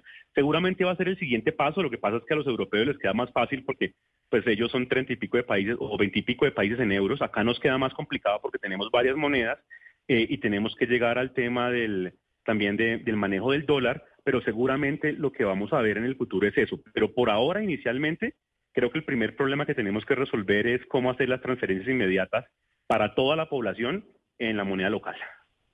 Doctor Vera, esto quiere decir, porque además así pasó en Brasil, que vamos camino a no la desaparición del efectivo, pero sí eh, a la disminución de forma importante del uso de, de la plata en papel para hacer nuestras transacciones constantes. Esa es la idea. La idea es, eh, en todos los países del mundo, es ir, reducir cada vez más el uso del efectivo. De hecho, en Colombia el efectivo se usa más que en muchos países del mundo por, por, la, por la estructura de nuestra economía, por la economía informal, que muchas veces transa en efectivo, sin decir pues la economía ilegal. Eh, lo que se quiere es justamente que esas transacciones inmediatas, cada vez más interoperables, cada vez más fáciles, cada vez menos costosas, o incluso gratis en muchas, en muchas ocasiones, puedan de alguna manera em, ayudar a la reducción del efectivo para que la gente use cada vez más estas, estas medios digitales y use menos efectivo. Eh, obviamente siempre va a haber una necesidad de efectivo, en algunos casos se necesita, pero el objetivo sí es que el, el, por lo menos el sobreuso que hay en el caso colombiano se elimine o se reduzca mucho. Pues doctor Vera, muchas gracias por explicarnos esta revolución que se nos viene en el sistema financiero, que además es muy beneficiosa para los usuarios, no sé qué tanto para los bancos, pero decisión que anunció el Banco de la República desde hace bastante tiempo ya. Un, es que un momento, hay un tema muy importante para no para que el doctor Pero es que él tiene una reunión, me dijeron que el doctor Vera se tiene que ir a una reunión, por eso lo iba a despedir ya. El país y sobre todo el sector financiero está muy atento a lo que va a hacer hoy el Banco de la República para preguntarle eh, qué estiman ustedes, cuál es la encuesta del mercado de los bancos que, que va a pasar hoy, la tasa interés se mantiene, la bajan unos punticos, eh, ¿qué se está esperando? Sí, cambio de tema radical. Sí, pero es que hoy la reunión, eh, imagínese cómo no preguntarle. Eh, a ver, creo que las encuestas lo que muestran es que hay una, digamos, por lo menos hay un consenso en que lo que el Banco de la República debería hacer es reducir la tasa de interés. Hay un grueso de entidades que piensan que va a reducir 25 puntos básicos, Hay otro eh, grupo de entidades que piensan que, entre ellos Asobancaria, que creen que debería hacerse una reducción de 50 puntos básicos. Eh, la reducción de la inflación sorpresivamente a la baja va a ayudar mucho. Eh, incluso la apreciación cambiaria que ha venido ayudando a que las presiones que podría haber de, subida de precios no se den, eh, debería dar cierta tranquilidad al Banco de la República, pues que obviamente estar, en eso momento ya están analizando todas las cifras, para reducir la tasa de interés, que es un elemento muy importante si queremos que haya una transmisión a la reducción de los créditos de la economía y de esa manera pueda darse la reactivación económica. Así que pues esperemos que sea un número entre 25 y 50 puntos básicos eh, ahorita al mediodía que nos anuncie el Banco de la República. Pues vamos a estar pendientes y del Banco de la República y a ver si cumple lo que ustedes están esperando. Doctor Alejandro Vera, vicepresidente de Asobancaria, mil gracias por estar con nosotros hablándonos y explicándonos esta revolución que se nos viene y que seguramente se estará implementando en el 2025. Feliz día para usted. Gracias Camila, feliz día para ti y toda tu audiencia. Un saludo muy especial, 11 de la mañana, 38 minutos. Muchos oyentes nos están escribiendo a través de nuestro chat, de nuestro canal de YouTube de Blue Radio en vivo y al 301-764-4108, nuestra línea de WhatsApp, que no entienden qué es lo que estamos hablando, si esto ya se puede con, eh, con Transfilla. Yo es que nunca he usado Transfilla. ¿Usted, Lucas, ha usado Transfilla? Sí, sí, lo he usado y era fanático número uno hasta que me empezaron a cobrar la transferencia. Pero usted, para tener Transfilla, uno tenía que bajar la aplicación. Sí, o meterse a la página de internet y esto, según entiendo, lo crearon los mismos bancos para las transferencias interbancarias. Pero antes a mí no me cobraban con Bancolombia y ahora si quiero hacer la transferencia creo que son 900 pesos masiva más o menos. Pues precisamente eso es lo que el Banco de la República va a acabar, que usted tenga que bajar una aplicación para que no le cobren en las transferencias interbancarias o en las transferencias Nequia, Davi Plata o que le toque inscribirse aquí y eso es un lío y bajar mil cosas. Lo que va a hacer el Banco de la República con este sistema de Open Finance es, usted en el 2025 va a poder hacer las transacciones simplemente con el número de cédula. No importa en qué banco esté al que usted le vaya a hacer la transacción, no importa si está en Davi Plata, en Nequi, en Nubank, en eh, RappiPay, no importa todos vamos a poder hacernos transferencias sin tener que entrar a unas plataformas eh, distintas e inscribirnos y meter la foto y la cédula y el celular. Y ojalá, Camila, eso se traduzca en que bajen los precios, porque es que si yo le quiero hacer una transferencia y usted fuera de vivienda yo en Colombia, hoy por hoy son 7 mil pesos, así yo le pase 20 mil. Claro. Ojalá esto sea Ya, bueno, bueno. baje el costo. Bueno, Lucas, le agradezco por ser tan razonable, porque es que aquí ya íbamos en que todo gratis y queremos el mejor servicio eh, y, y que lo presten, yo no sé, o sea, ¿quiénes? Que hagan un negocio que no les dé plata, está bien, siete mil pesos puede ser muchísimo, que cobren mil, que cobren 500, pero todo gratis, o sea, ¿en qué cabeza cabe que uno puede pedir el mejor servicio y que todo eh, gratis? No, no, no, todo gratis, pero acá por eso es que va a ser un sistema, una red pública y la va a dar el Estado a través del Banco de la República. Obviamente todavía no se sabe, por eso yo le preguntaba al señor Vera cómo iba a ser el tema de los costos. Eso es algo que se está evaluando, discutiendo con los bancos y demás, pues porque también alguien tiene que sostener el mantenimiento de esa red. Y además entiendo que esa red pues se contrató a un privado.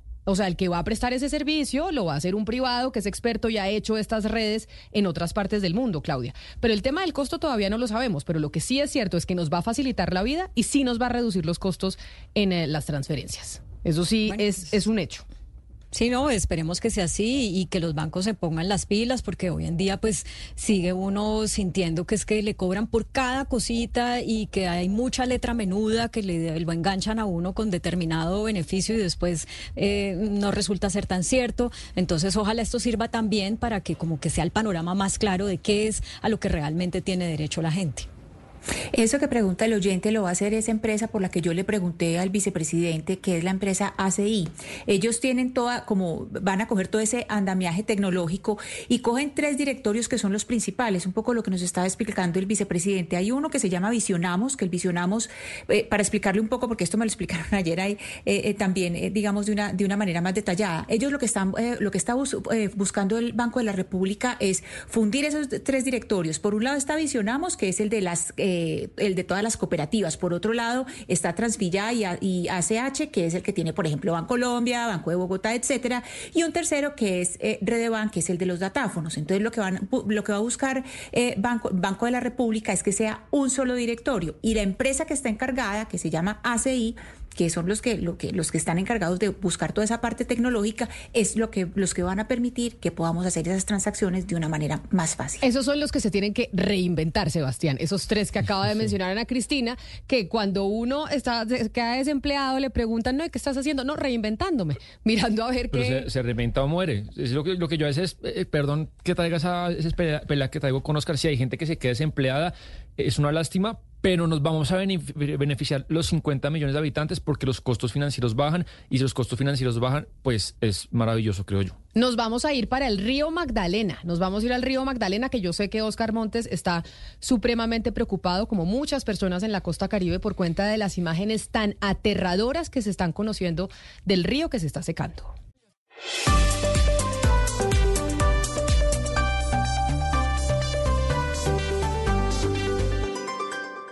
Que están ustedes en el sur eh, del río Magdalena preocupados, tristes por las imágenes que se están conociendo. Quienes están conectados a través de nuestro canal de YouTube de Blue Radio en vivo pueden ver eh, las imágenes del río que por cuenta de la sequía, de la falta de lluvia, pues ha disminuido, dicen que en 1.5, eh, creo que metros. Metros. en 1.5 metros, eh, su nivel.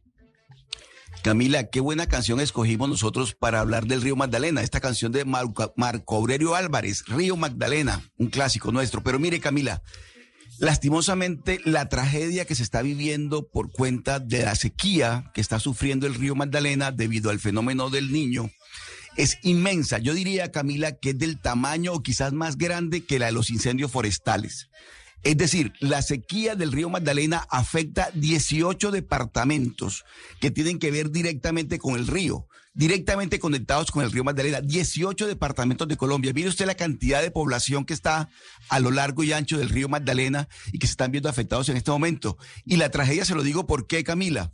Porque el río Magdalena comienza a mostrar ya una sequedad grandísima comparada con años anteriores, inclusive con fenómenos anteriores también del niño. En esta oportunidad es, diría yo, mucho más grave que antes, Camila. Pues le voy a presentar a un invitado que creo, no, creo no, es la persona que más sabe sobre la historia del río Magdalena en Colombia. Le estoy hablando del doctor Efraín Sánchez Cabra, y sí doctor, porque es doctorado en historia de la Universidad de Oxford. Y además, pues viene haciendo la curaduría de una exposición que está abierta al público desde el 16 de diciembre del año pasado que se llama El Magdalena, una cuenca posible que abrió, eh, una cuenca posible que además pues ya se está visitando desde el año pasado. Y por eso quiero saludarlo, darle la bienvenida a doctor Sánchez. Mil gracias por atendernos el día de hoy, en donde, pues en el país, pero sobre todo en la zona de mi compañero Oscar Montes, hay una gran preocupación por la situación del río Magdalena. Gracias por atendernos. Muy buenos días. Muchísimas gracias a ustedes por la invitación. Y un cordial saludo para ustedes y todos los oyentes.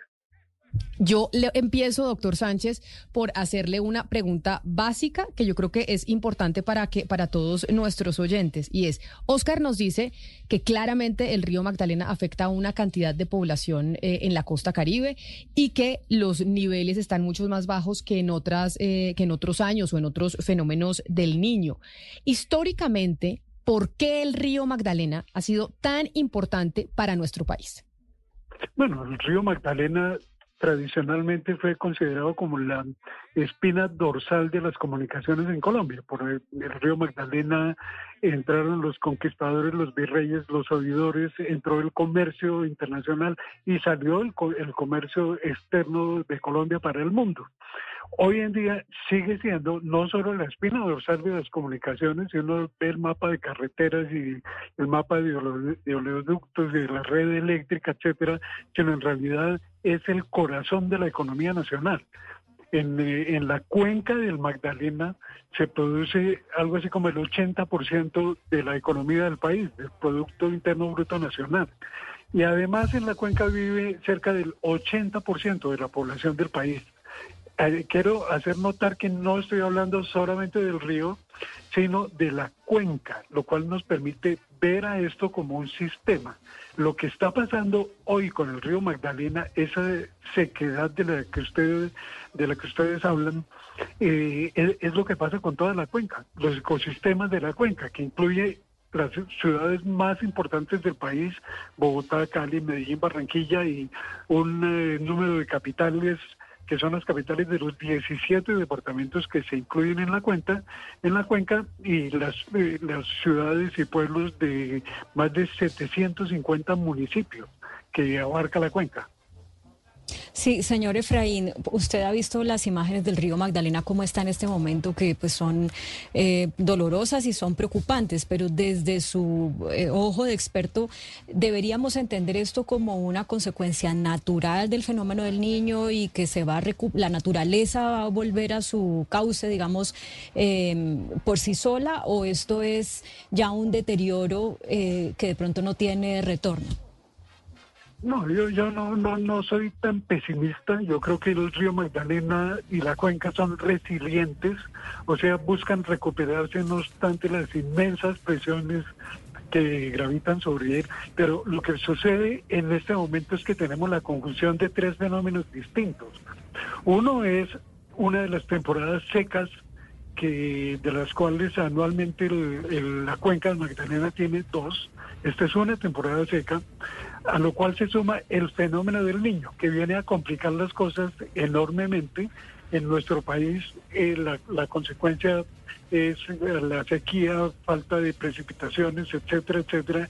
Y el otro problema que tenemos es el cambio climático, que nos está afectando directamente. O sea, esta es una situación extrema que yo creo tiene solución en el futuro. El río Magdalena va a volver sin duda dentro de poco tiempo a sus niveles normales, pero este fenómeno puede repetirse. De ahí el cuidado que tenemos, debemos tener con lo que hacemos con el agua en toda la cuenca. Y estoy hablando incluso de la gente que vive en Bogotá y de la gente que vive en Medellín y en Cali hay que estar pensando en lo que hacemos con el agua y eso va a tener repercusiones inmensas sobre la cuenca. Y otros, ah, otros aspectos que hay que tener en cuenta es que todo esto es un sistema. ¿De dónde sacamos el agua en este momento que, que, no está lloviendo? El agua viene de los páramos, que son los grandes depósitos naturales eh, que tiene eh, la, la cuenca del Magdalena y eso es lo que permite que no solamente llegue agua a las ciudades, sino también agua a los afluentes del río y al propio río Magdalena. Entonces, si, queremos cuidar el Magdalena, debemos empezar por cuidar los páramos y cuidar otras cosas como son los miles de ciénagas que hay en el país que también tienen que ver con la estabilidad climática de la cuenca.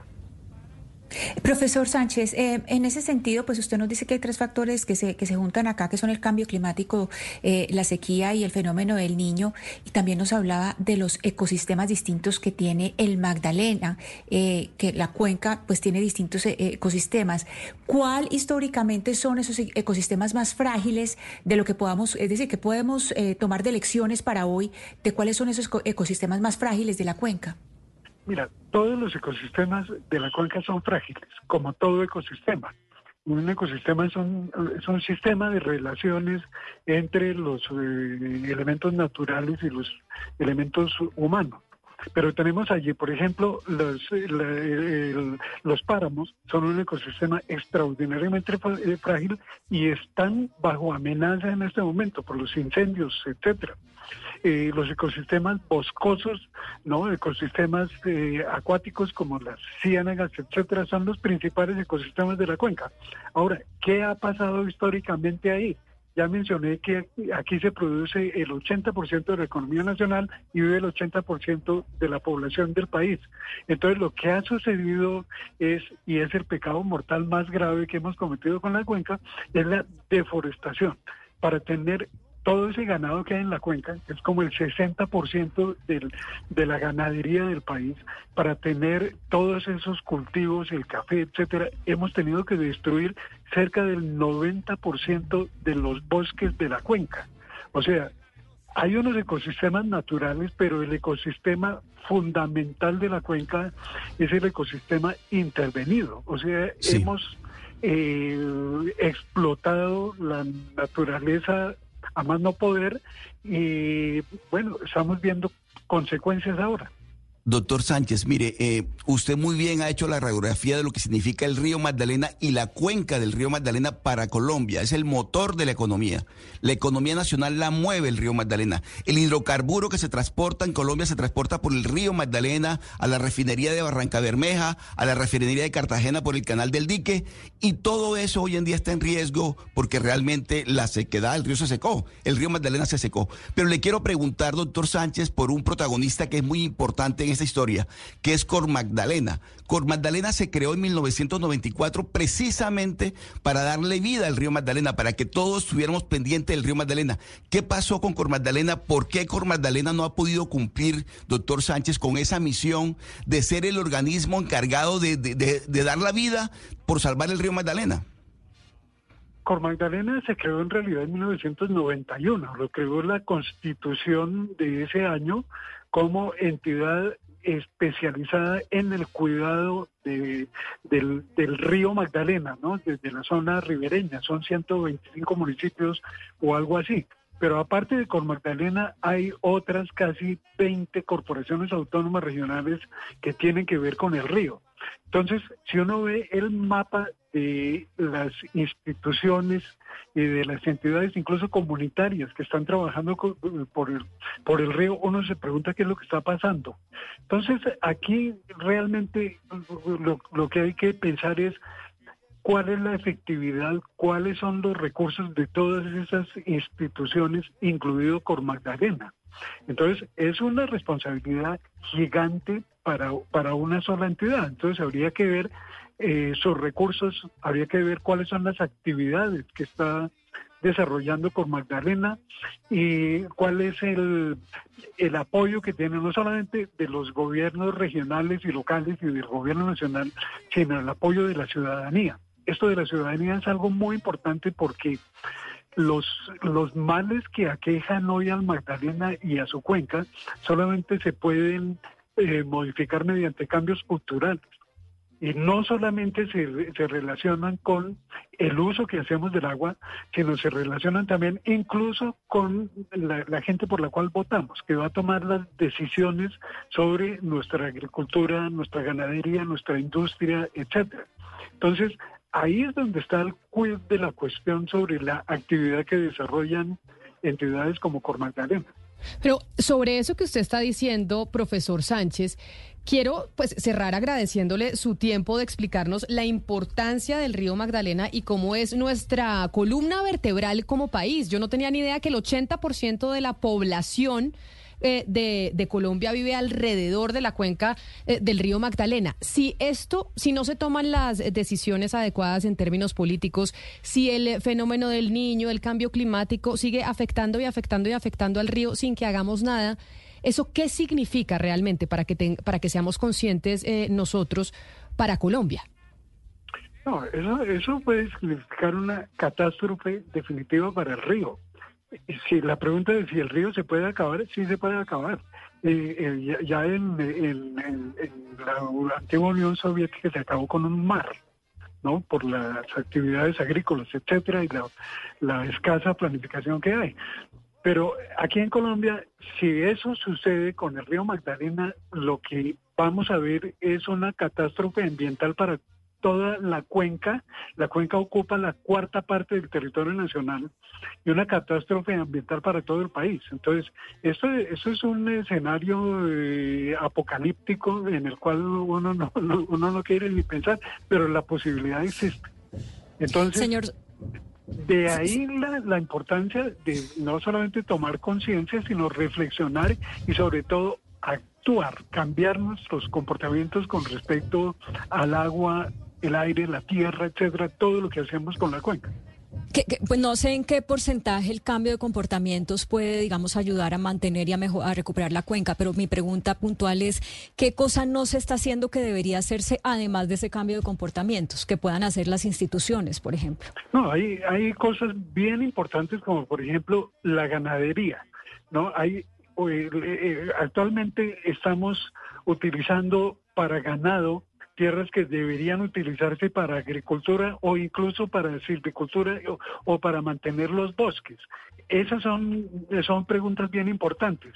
¿Por qué tenemos tanta extensión de pastos destinados a los ganados? ¿Por qué tenemos tan poca extensión en la cuenca dedicada a la agricultura? Es una cosa increíble cuando uno mira el mapa de la vocación de las tierras de la cuenca del Magdalena y el mapa de la utilización real de las tierras de la cuenca. Y uno ve que ahí hay mucho que estamos haciendo mal.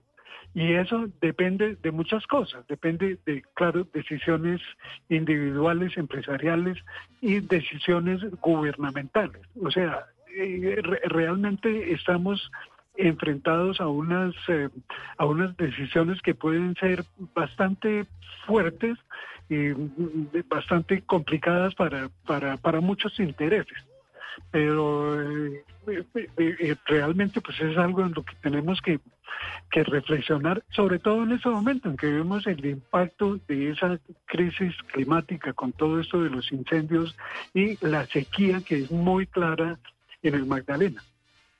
Pues profesor Efraín Sánchez, qué placer poder hablar con usted, además el eh, conocedor más grande que hay en Colombia sobre el río Magdalena, precisamente hablando hoy de la preocupación que hay en muchas partes del país y debería existir en todo el territorio nacional sobre lo que está pasando con el río y la sequía. Mil gracias por atendernos.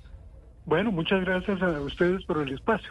Un saludo especial, son las 11 de la mañana, 59 minutos. Ahí tiene, Oscar, su preocupación, su tristeza. El río Magdalena tiene importancia en todo sentido para nuestro país. Camila, es una catástrofe, una catástrofe lo que está ocurriendo con el río Magdalena y yo sí creo que Colombia entera, lo acaba de decir el doctor Sánchez, tiene que tomar conciencia sobre la importancia que tiene el río y la cuenca del Magdalena para Colombia.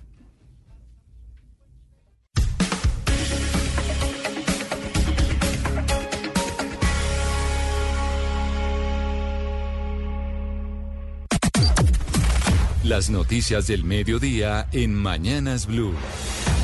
Al mediodía, como siempre, lo actualizamos rápidamente de muchas noticias que están sucediendo en Colombia y en el mundo. Y Andrés Carmona, empecemos con noticias políticas porque diversos gremios esta mañana están eh, criticando la declaración que hizo Dagoberto Quiroga, quien es el actual superintendente de servicios públicos y representante de la Colombia Humana en el 2022, quien eh, señaló que así como FECODE donó 500 millones eh, de pesos a la campaña de, de Petro Presidente, pues todos los gremios hacen lo mismo.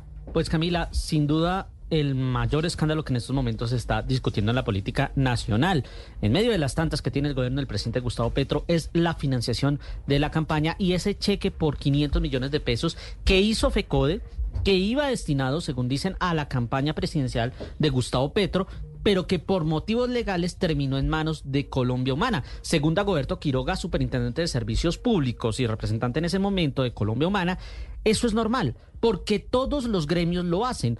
Señaló a la ANDI, señaló empresas, señaló diferentes gremios económicos de aportar a campañas de eh, de campañas eh, a la presidencia. Pero quien da la respuesta primero fue Bruce McMaster, quien rechazó este señalamiento. Y en segundo lugar, María Claudia Lacutir, actual presidenta de AmCham y del gremio Aliadas, quien señala a través de su cuenta de X.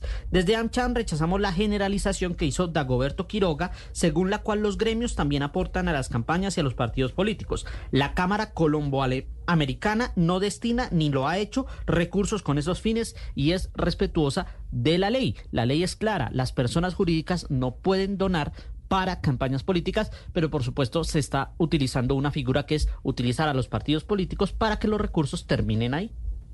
Pues muchas gracias Andrés y cambiamos de tema porque la Comisión de Regulación de Agua Potable y Saneamiento Básico anunció ya medidas para desincentivar el consumo de agua por el fenómeno del niño que se presentan en varias regiones del país y quienes excedan los límites verían un aumento en su factura según lo que dice la Comisión de Agua Potable. Eso quiere decir que lo escucharon, Sebastián. Lo escucharon cuando dijeron por qué no hemos tomado medidas, qué es lo que está pasando con el tema del ahorro de agua, por qué no han empezado a cobrarle a los que están, eh, están de derrochones de este líquido. Mire que ahí ya tomaron Imagínese. medidas. Y, y los audios que pasamos el día de, de ayer, de pronto alguno lo oyó. Claro, que, que fue la campaña Eslobodan de Juan Manuel Santos en su gobierno cuando pasó una cosa parecida. Tuvimos un fenómeno del niño complicado y tuvimos un tema con las eh, hidroeléctricas. Pues el gobierno oyó Pues la comisión ya se está poniendo las pilas y está anunciando a quien exceda los límites de consumo, pues van a ver eso reflejado en su factura inmediatamente. Ana María Celis, usted tiene la información. La Comisión de Regulación de Agua Potable y Saneamiento Básico anunció la activación de medidas para desincentivar el consumo excesivo de agua potable en todo el país, pues la entidad está facultada para determinar los niveles de consumo excesivo de agua y con estas medidas si un usuario excede los límites establecidos verán un aumento en su factura. De igual manera, se le solicitó a las empresas prestadoras del servicio de acueducto activar todas las medidas necesarias para garantizar el acceso al agua como controlar y reducir las pérdidas de agua, utilizar medios alternos y también tener planes de emergencia y de contingencia. Hay que decir que la implementación de estas medidas surge como respuesta a la urgencia de enfrentar el déficit de precipitaciones causado por el fenómeno del niño. El gobierno busca evitar un posible desabastecimiento de agua en todo el territorio. 12 del día, cuatro minutos. Y esta noticia es muy triste porque comunidades indígenas y autoridades de socorro no han parado, literalmente, para frenar el voraz incendio que afecta desde hace varios días la Sierra Nevada de Santa Marta. Por el momento se han logrado atacar seis focos, pero la emergencia sigue activa en la sierra. William Agudelo. Hasta el momento han sido seis focos de incendio que se han logrado sofocar en la Sierra Nevada de Santa Marta. Sin embargo, hay zonas en las que todavía continúa la emergencia en jurisdicción del corregimiento de Palmor y San Pedro en Ciénaga Magdalena. El director de gestión del riesgo en el Magdalena entregó un balance de esta operación. Al momento no se registran víctimas humanas. Estamos usando dos helicópteros. El primer día se realizaron 15 descargas y el segundo día 39. Seguimos comprometidos con el cuidado del medio ambiente. A esta hora continúan grupos de voluntarios por parte de las comunidades indígenas y bomberos quienes han hecho equipo con el propósito de superar la emergencia. Hasta el momento se desconoce el número de hectáreas afectadas, por lo que Parques Nacionales se encuentra analizando la magnitud del impacto ambiental en la Sierra Nevada de Santa Marta. 12 del día, 5 minutos y vamos al Consejo de Bogotá porque desde allí lanzaron una propuesta para que los policías y militares en retiro pasen ahora a hacer labores administrativas en la ciudad, esto con el fin de sacar a las calles a los policías activos y así mejorar la seguridad en la capital del país. La propuesta, Felipe García. Actualmente, según el concejal Julián Uzcategui, hay más de 24 mil militares y policías en retiro con asignación salarial en Bogotá que tienen la capacidad, experiencia y formación en materia de seguridad y lucha contra el crimen para ocupar puestos administrativos en las instituciones. Esto con el fin de que los uniformados activos puedan salir a las calles a reforzar la seguridad. Los miembros de la reserva, si vuelven a funciones, estarían en dos frentes. El primero cumpliendo labores profesionales y administrativas, mientras que el segundo grupo estaría en terreno como actores y desarmados. Hoy le hemos pedido desde el Consejo de Bogotá al alcalde mayor Carlos Fernando Galán que convoque inmediatamente a la reserva activa de la fuerza pública, militares y policías en uso de buen retiro que tienen todos los conocimientos, toda la experiencia y la preparación para liderar la lucha contra el crimen. En la actualidad, indica el concejal, la capital del país cuenta con 16.656 policías, es decir, un uniformado por cada 470 habitantes, mientras que en el estándar internacional el número es de uno por cada 300 habitantes, por lo que Bogotá necesitaría más de 10.000 policías adicionales para combatir la ola de inseguridad. 12 del día, 6 minutos y en medio del Consejo de Seguridad que adelanta el Gobierno Nacional en el Departamento de Santander, las autoridades anunciaron medidas en Barranca Bermeja tras la aparición de hombres armados patrullando y entregando publicidad en las calles alusivas a las disidencias de las FARC. Javier Rodríguez. Extensa la situación de orden público en Barranca Bermeja y la zona del Magdalena Medio luego de que se conociera que hombres de las disidencias de las FARC patrullaran los corrimientos del centro, el Llanito y la vía Yondo Antioquia. El secretario del Interior del Puerto Petrolero, Harold Villabona, señaló que se iniciaron acciones para investigar en los sectores donde aparecieron panfletos amenazantes de ese grupo armado ilegal. Estamos en la búsqueda de la información para dar con la captura a las personas que están amenazando la tranquilidad y la convivencia y la seguridad ciudadana en Barranca Bermeja sus alrededores y por supuesto en los otros municipios. En Barranca Bermeja hace presencia el LN, las disidencias de la FARC y el Clan del Golfo. Los habitantes de esa región de Santander esperan que tras el Consejo de Seguridad que se adelanta en el municipio por parte del ministro de Defensa Iván Velázquez se tomen acciones más contundentes contra estos grupos armados ilegales.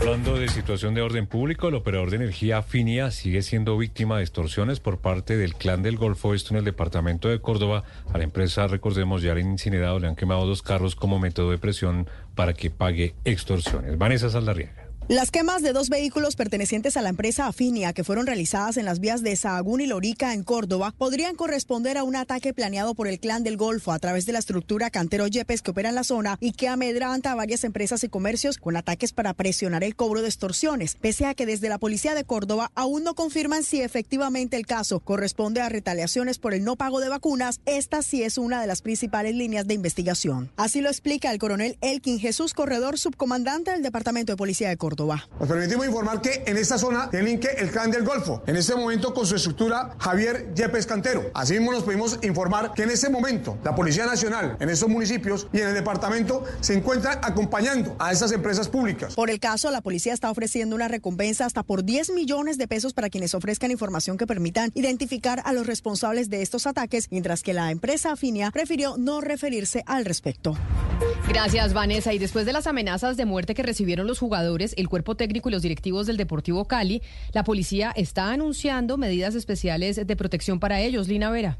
Después de que se conociera algunas amenazas de muerte contra directivos, técnico y jugadores del Deportivo Cali, las autoridades anunciaron desde ya tomar una ruta de investigación que permita dar con los responsables de estas intimidaciones. recordemos que desde una cuenta de hinchas del Deportivo Cali se publicaron los números celulares del directivo Diego Quintero y el del técnico Jaime La Pava. El secretario de Seguridad de Cali, Jairo García, informó que por el momento las autoridades realizan un acompañamiento a las víctimas. Eh, que podamos determinar también la ruta de investigación, que podamos recepcionar todas las denuncias. La policía ha venido adelantando también este tema y por supuesto toda la solidaridad y el mensaje claro. No queremos a nadie amenazado en Cali, ni a un presidente del Deportivo Cali, ni a ningún ciudadano. Guido Jaramillo, presidente del Deportivo Cali, ha solicitado acompañamiento de policía, de higiene e informática para determinar qué persona filtró los teléfonos del plantel y cuál es el origen de las amenazas.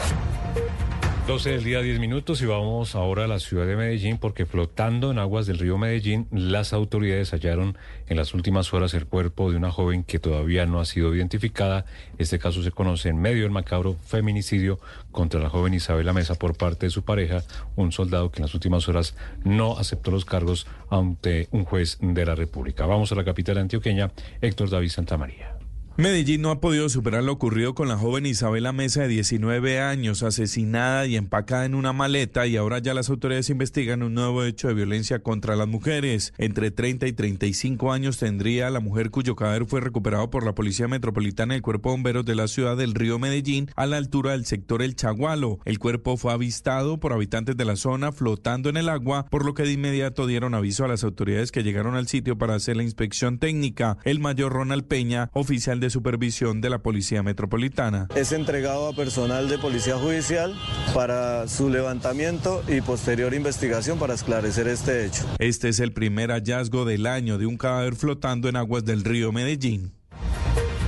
12 del día, 11 minutos y dos personas a bordo de una moto, entre ellos un menor de edad, terminaron siendo víctimas de un carro fantasma que los estrelló y se dio a la fuga. Nelson Murillo.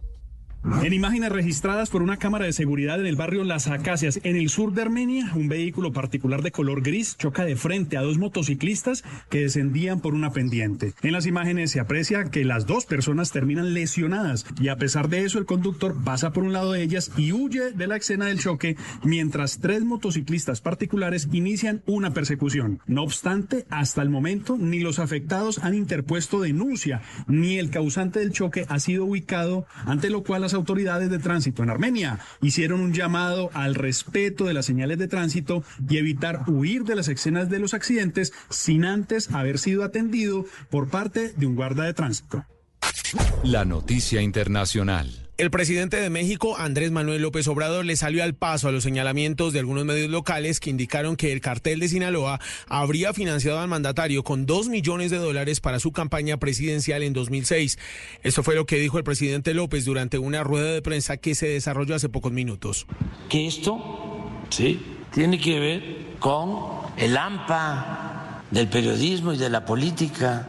Así, este, y que si hay algo que no les gusta, pues que lo planteen abiertamente, que no lo manden a decir. La política es un imperativo ético, porque esto es este calumniar Los supuestos vínculos del actual presidente de México con el narcotráfico en ese país eh, se conocieron por medio de la columna de la periodista Anabel Hernández en la cadena internacional alemana Deutsche Welle, quien aseguró que entre 2010 y 2011 la Fiscalía de Nueva York y la DEA obtuvieron pruebas de la entrega por parte del cartel de Sinaloa al equipo de campaña de AMLO.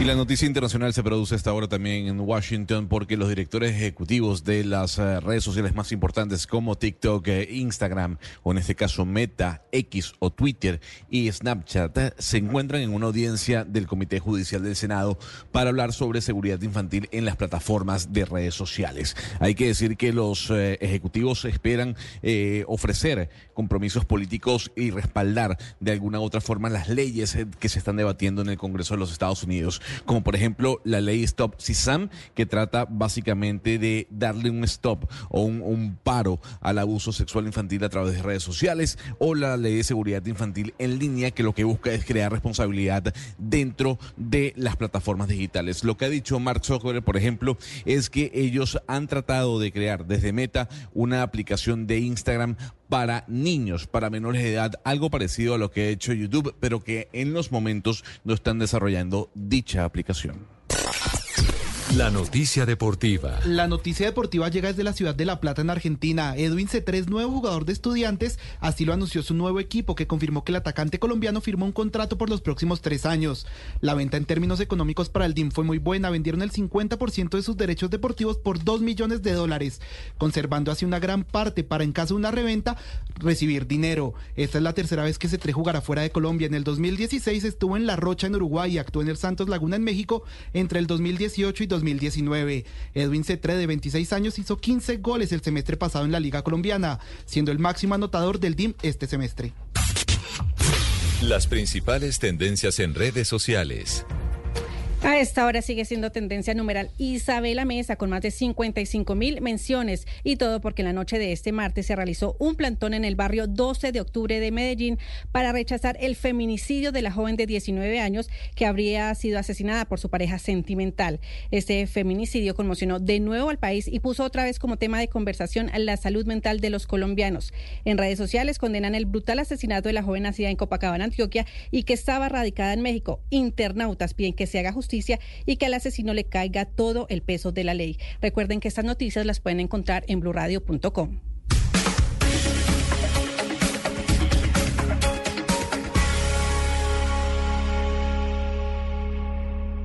Llega el mediodía. Y en Mañanas Blue continúa el análisis y el debate. Dirige Camila Zuluaga.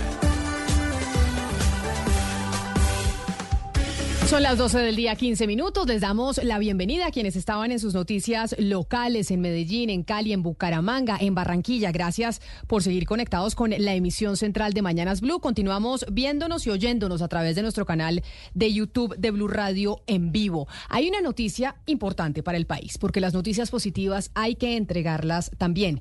Y es que Colombia mejoró levemente, pero mejoró en el índice de percepción de corrupción presentado todos los años por Transparencia Internacional. Claudia, y a mí me parece que es importante hablar, analizar qué fue lo que pasó en nuestro país para que la percepción de corrupción hubiera bajado, porque si hubiera subido y, hubiera Colombia presentado un índice de corrupción mayor, estaríamos todos parados en la cabeza y del pelo. Oiga, qué bueno y qué hicimos para bajar en ese índice de corrupción. Eso sería bueno preguntárselo a los que hicieron el índice, porque hasta ahora, Camila, según la información que ha divulgado Transparencia por Colombia, que es eh, una organización que hace parte de Transparencia Internacional, es algo que, si bien no quiero decir que esta no sea una buena noticia, pues no le da muchos méritos a Colombia en haber mejorado en el índice. ¿A qué me refiero? El índice tiene como dos em, líneas de medición. Una de las líneas de medición es cuántos puntos saca el país. Se puede sacar desde cero puntos hasta 100 puntos.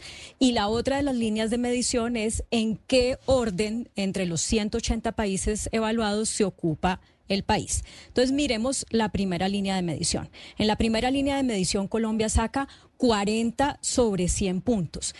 Es, un, es mejor que el año pasado, sí. De hecho, es mejor que los últimos cinco años, porque en los últimos cinco años Colombia había sacado 39 puntos. Es decir, está un puntico mejor eh, es decir, los países que tienen 100 puntos son muy transparentes, los países que tienen cero puntos son muy corruptos. Entonces Colombia está un puntico más arriba de, eh, de ser muy transparente, si lo quiere ver así, o de ser eh, eh, menos corrupto. Pero es que todos los países que estén por debajo de 50 puntos son países que tienen serios problemas de corrupción.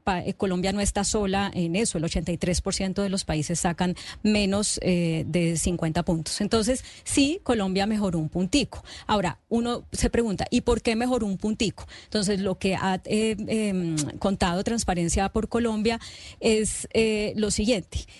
Hay otros países que antes también tenían 39 puntos que no mejoraron y esos países, o sea, que se quedaron en 39 puntos. ¿Eso que, a qué lleva? Pues que a Colombia, en vez de ocupar el, puesto, el puesto 91, que era el que había ocupado el año pasado, pues quede de, puesto 87. ¿Por qué? Porque subió un puntico y porque los demás países eh, quedaron en la misma, en, los mismos 39 puntos, que son Tanzania, eh, Surinam y Guyana. Y además porque dos países, que son Vietnam y Sudáfrica, descendieron. Entonces no es tanto el mérito de Colombia, sino pues que los otros eh, les fue peor o les fue igual. Pero entre mirar el vaso medio lleno o medio vacío, Claudia, yo quiero mirar el vaso medio lleno, porque si usted mira lo que estábamos viendo, quienes están conectados con nosotros a través de nuestro canal de YouTube, la imagen y el histórico desde el 2012, que entiendo se hace la medición hasta el 2023, empezamos en el puesto 94 de los países más corruptos del mundo y estamos ya hoy en el 2023 en el puesto 87. Pues no es como para que lancemos bombos y platillos y serpentina y bombas, pero sí hemos mejorado del 2012 al 2023. Estábamos en el 94, pasamos al 87 y de hecho en el 2015 estoy viendo que creo que fue el momento en donde estuvimos mejor rankeados, que fue estábamos en el puesto número 83 de 168 países. Hoy estamos en el puesto 87 de 180, o sea, de la mitad para abajo. Igual nos igual nos rajamos. Andrés Hernández, entonces si quiere Claudia, los saludos saludamos para que usted le haga esas preguntas que acaba de plantear. Es el director de Transparencia Internacional por Colombia y nos atiende a esta hora. Director Hernández, bienvenido, mil gracias por estar con nosotros. Buenas tardes, Camila, Claudia, todo el equipo de Blue y a toda la audiencia. Un gusto estar con ustedes nuevamente. Bueno, con usted hemos hablado todos los años sobre este índice de corrupción en Colombia. Yo le pregunto, los resultados que entregaron ustedes ayer, que nos muestra a, nosotros que hemos pasado del puesto 91 en el, el año pasado al puesto 87, ¿es una buena, es una mala noticia o es ahí regular y no depende de algo que hayamos hecho nosotros en el país para pues eh, subir esos eh, cuatro puestos? Tiene posiblemente las tres lecturas. En primer lugar, es una buena noticia justamente con lo que decía Camila hace un momento, y es que si nos comparamos con el punto de partida, cuando esta metodología se ajustó para ser comparable año tras año, que es el año 2012, y que estábamos en 36, estamos avanzando hacia un 40 sobre 100 eh, que de alguna manera rompe un estancamiento que habíamos tenido en años anteriores. No nos movíamos de un 39 y ahí parecía que nada sucedía. Eh, finalmente, entre 2022 y 2023 tuvimos un puntico que no es estadísticamente significativo, pero que si uno lo compara otra vez con 2012, pareciera que eh, podría avanzarse o leerse una tendencia que ojalá sea positiva. Todos, por supuesto, queremos que el país mejore, por supuesto, con resultados, no solamente en un indicador, sino con resultados de fondo. Y entonces, esa podría ser como una primera lectura. La otra es, lastimosamente, lo que estamos haciendo no es suficiente.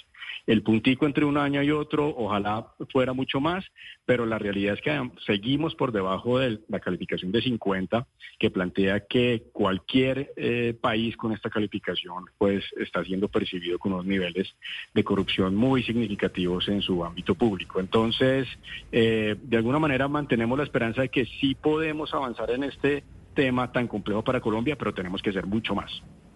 Director Hernández, entre lo que ustedes mencionan en el, en el informe, pues está la implementación de una estrategia anticorrupción y mayor sanción para la corrupción. Hay una discusión pública en Colombia y es si es necesaria una comisión internacional eh, anticorrupción como la que hubo en Guatemala. Dados estos resultados y lo mucho que ustedes han trabajado el tema de corrupción, ¿usted cree que sí es necesaria este tipo de observación o de comisión internacional en Colombia?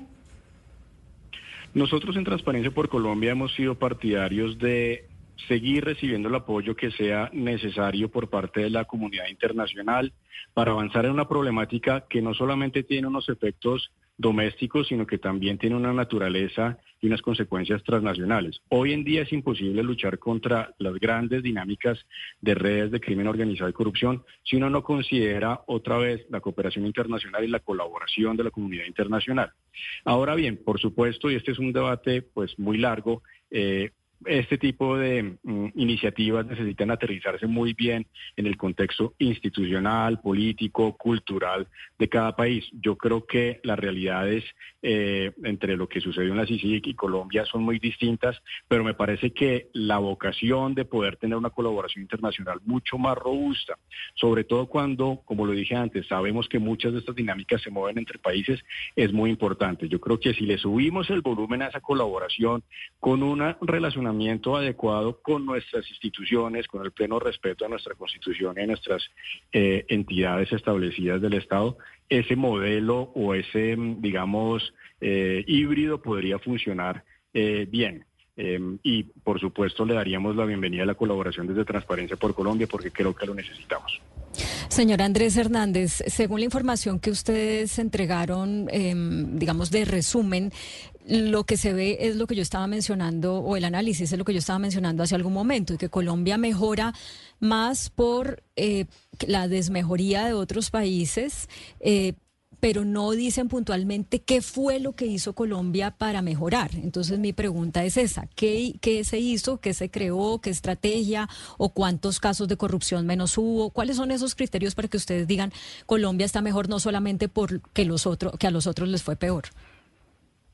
La posibilidad de mejorar justamente podría estar, y es lo que aspiramos de nuevo que le suceda al país, si miramos la tendencia desde el 2012. Y entonces, eh, de nuevo, para que esa tendencia se pueda mantener, eh, es necesario avanzar en unas medidas mucho más profundas que podemos tal vez eh, abordar en un momento. Pero la pregunta sobre qué ha cambiado entre un año y el otro eh, realmente la queremos responder desde esa perspectiva un poquito más amplia de los últimos 10 años. Yo creo que hoy Colombia ha avanzado bastante en tener unos medios de comunicación, un periodismo de investigación que es muy activo, que hace un trabajo muy fuerte de contrapeso al poder y que es sano para una democracia. Yo creo que Colombia también en los últimos años ha venido avanzando, a pesar de muchos retos que tenemos para el espacio cívico, la participación ciudadana, en una movilización cívica que demanda rendición de cuentas, que demanda transparencia, que demanda datos, información de la ciudadanía. Esto ha ayudado mucho, por ejemplo, eh, la ley de acceso a la información pública que se aprobó en el 2014. Eh, yo creo que en Colombia también estamos viendo eh, un sector empresarial, un sector académico que se ha volcado cada vez más a estos temas y que de alguna manera configuran un sistema de contrapesos un poquito más amplio y más sano, que, como lo dije antes, demanda mucho más resultados en estos temas. La otra cara de la moneda estaría en la institucionalidad, ¿no? Y aquí es donde, de todas formas, reposa gran parte del reto. Yo creo que hay una corresponsabilidad de distintos sectores en la lucha contra la corrupción, pero sin lugar a dudas el peso o la responsabilidad más grande sigue estando en el Estado. Yo quería y ahí es donde justamente le pedimos más resultados eh, a nuestra institucionalidad. Yo quería ir allá con usted porque siempre los ciudadanos solemos echarle la culpa a la corrupción a un tema moral, de que los políticos son ladrones o el empresario es ladrón y que somos malos, pero mucha gente pues eh, también dice lo que usted dice, que, que, depende del diseño de las instituciones y cuál sería ese foco en el que se tiene que concentrar el Estado en los próximos años, cuáles reglas de las instituciones, de pesos, de contrapesos, de vigilar al poder deberíamos mejorar para en dos o tres años cuando volvamos a hacer este informe, pues decir que estamos en el puesto 60 o 70. Ojalá lleguemos allá y es lo que queremos apostar. Yo creo que un primer tema eh, es eh, seguir fortaleciendo esa capacidad de investigación y sanción, eh, ojalá más ágil, más contundente, siempre en el respeto del marco eh, legal, del debido proceso. Pero no solamente estos indicadores, sino en general la ciudadanía sentimos que necesitamos mucha más sanción, si se quiere, eh, desde el punto de vista legal, que es importante. Eso transmite una señal de seriedad, de convicción y de acción frente a la corrupción. Eh, pero eso no es lo único que necesitamos. Aparte de esto, es muy importante, en segundo lugar, em, para los próximos años, que Colombia realmente tenga una estrategia de lucha contra la corrupción. Nosotros tuvimos un COMPES hasta el año 2018. Eso se acabó. Desde el 2018 ese COMPES ni se renovó. Eh, se hicieron algunas aproximaciones hace un tiempo desde otros enfoques, pero si nos preguntamos y respondemos de manera sincera, hoy no hay una estrategia de lucha contra la corrupción en el país y eso es inaceptable para el nivel de afectación que tiene esta problemática en Colombia. Entonces necesitamos sacar una estrategia de corto, mediano y largo plazo eh, que realmente nos eh, haga alinear esfuerzos frente a esta problemática. Em, y dentro de estas medidas, sí, perdón. Director, dentro de esas medidas para, para eh, digamos, eh, hacer contención a la, a la, corrupción, hay algo importante que se está eh, conversando en la reforma de la justicia y es la posibilidad de que los corruptos no tengan casa por cárcel y que tampoco vayan a, estos lugares militares de reclusión. ¿Usted cree que quitar la casa por cárcel a los corruptos y, y, no enviarlos a estos lugares sería un disuasivo y podríamos y que sería efectivo, digamos, una medida realmente efectiva contra la corrupción? Yo creo que eso es una medida efectiva más como para la consecuencia y recordemos que muchas veces se ha analizado la corrupción desde esa eh, perspectiva de costo-beneficio, ¿no? Como pareciera que una especie de cálculo y en la medida en que el costo sea más alto, que el beneficio, pues vamos a lograr eh, disuadir estos actos. Yo creo que el tema de casa por cárcel, que además lo estamos discutiendo desde la consulta anticorrupción, que en teoría ya había quedado en firme, eh, pues puede hacer parte de esos desincentivos a los actos de corrupción, pero no podemos ser ingenuos en pensar que esa es una varita mágica o una solución que nos va eh, a arreglar toda la situación de corrupción en Colombia. Eso hay que acompañarlo de unas medidas mucho más profundas. Eh, seamos realistas, por ejemplo, frente a la injerencia política que sigue habiendo sobre la contratación pública, sobre las, el empleo público. Esos son temas que nuestros indicadores también miran y que castigan fuertemente a Colombia porque no logramos hacer un quiebre en esas dinámicas eh, muchas veces eh, irregulares de injerencia política en la toma de decisiones públicas. Ese es para mí un camino eh, que necesita mucha más profundidad y mucha más eh, discusión y acción en nuestro país, junto, por supuesto, unas medidas mucho más fuertes de eh, disuasión y sanción. Pues es el director de Transparencia por Colombia, Andrés Hernández, hablándonos de este ranking internacional que se saca desde 1993, 92, entiendo, en donde miden los países de cuál de y tienen un índice de corrupción y pues Colombia mejoró un poco en el resultado de este año. Señor Hernández, mil gracias por estar con nosotros hoy aquí en Mañana Blue. A ustedes mil gracias. Pues, a ver, como se puede ver el vaso medio lleno, también se puede ver el vaso medio vacío. No es que seamos la panacea, somos el país número 87 en el mundo en términos de percepción de corrupción. Pero si nos vamos a mirar nuestro barrio, nuestros vecinos, pues comparémonos con los que son parecidos a nosotros, porque obviamente si nos vamos a comparar con los daneses, pues estamos fatal. Lucas, ¿cómo le fue al vecindario? ¿Cómo le fue a América Latina? ¿Por dónde quiere que empiece? ¿Por abajo o por arriba? Empecemos por... A mí, a mí, mire, yo le voy a decir una cosa, yo tengo una percepción y he hablado con mucha gente en México que vive en México y dice, mire, cuando uno ve México, siente que Colombia es una panacea, porque la corruptela en México es una cosa de locos. ¿De, ¿En qué, en qué posición salió México? Está en el puesto 126. Y nosotros 87. 87. Para que usted vea. O sea, no, estamos hablando de México, economía importante, segunda, primera o segunda economía más, más grande de América Latina. Bueno, primero Brasil. Brasil. Brasil. ¿de qué salió? Brasil, Camila, está con 100, en el puesto 104. O sea, también estamos mejor que Brasil. Vámonos para Argentina. Argentina tiene 98. No, también estamos mejor que Argentina. Es el que le sigue, digamos, en el vecindario a Colombia. Y Ecuador, que es acá nuestro vecino. Está en el puesto 115. O sea, también estamos mejor que Ecuador. ¿Y Venezuela, puesto 177. No, pues es que Venezuela es el más corrupto de todos, Gonzalo. O sea, Venezuela sí es una cosa vergonzososísima, pero bueno, ya.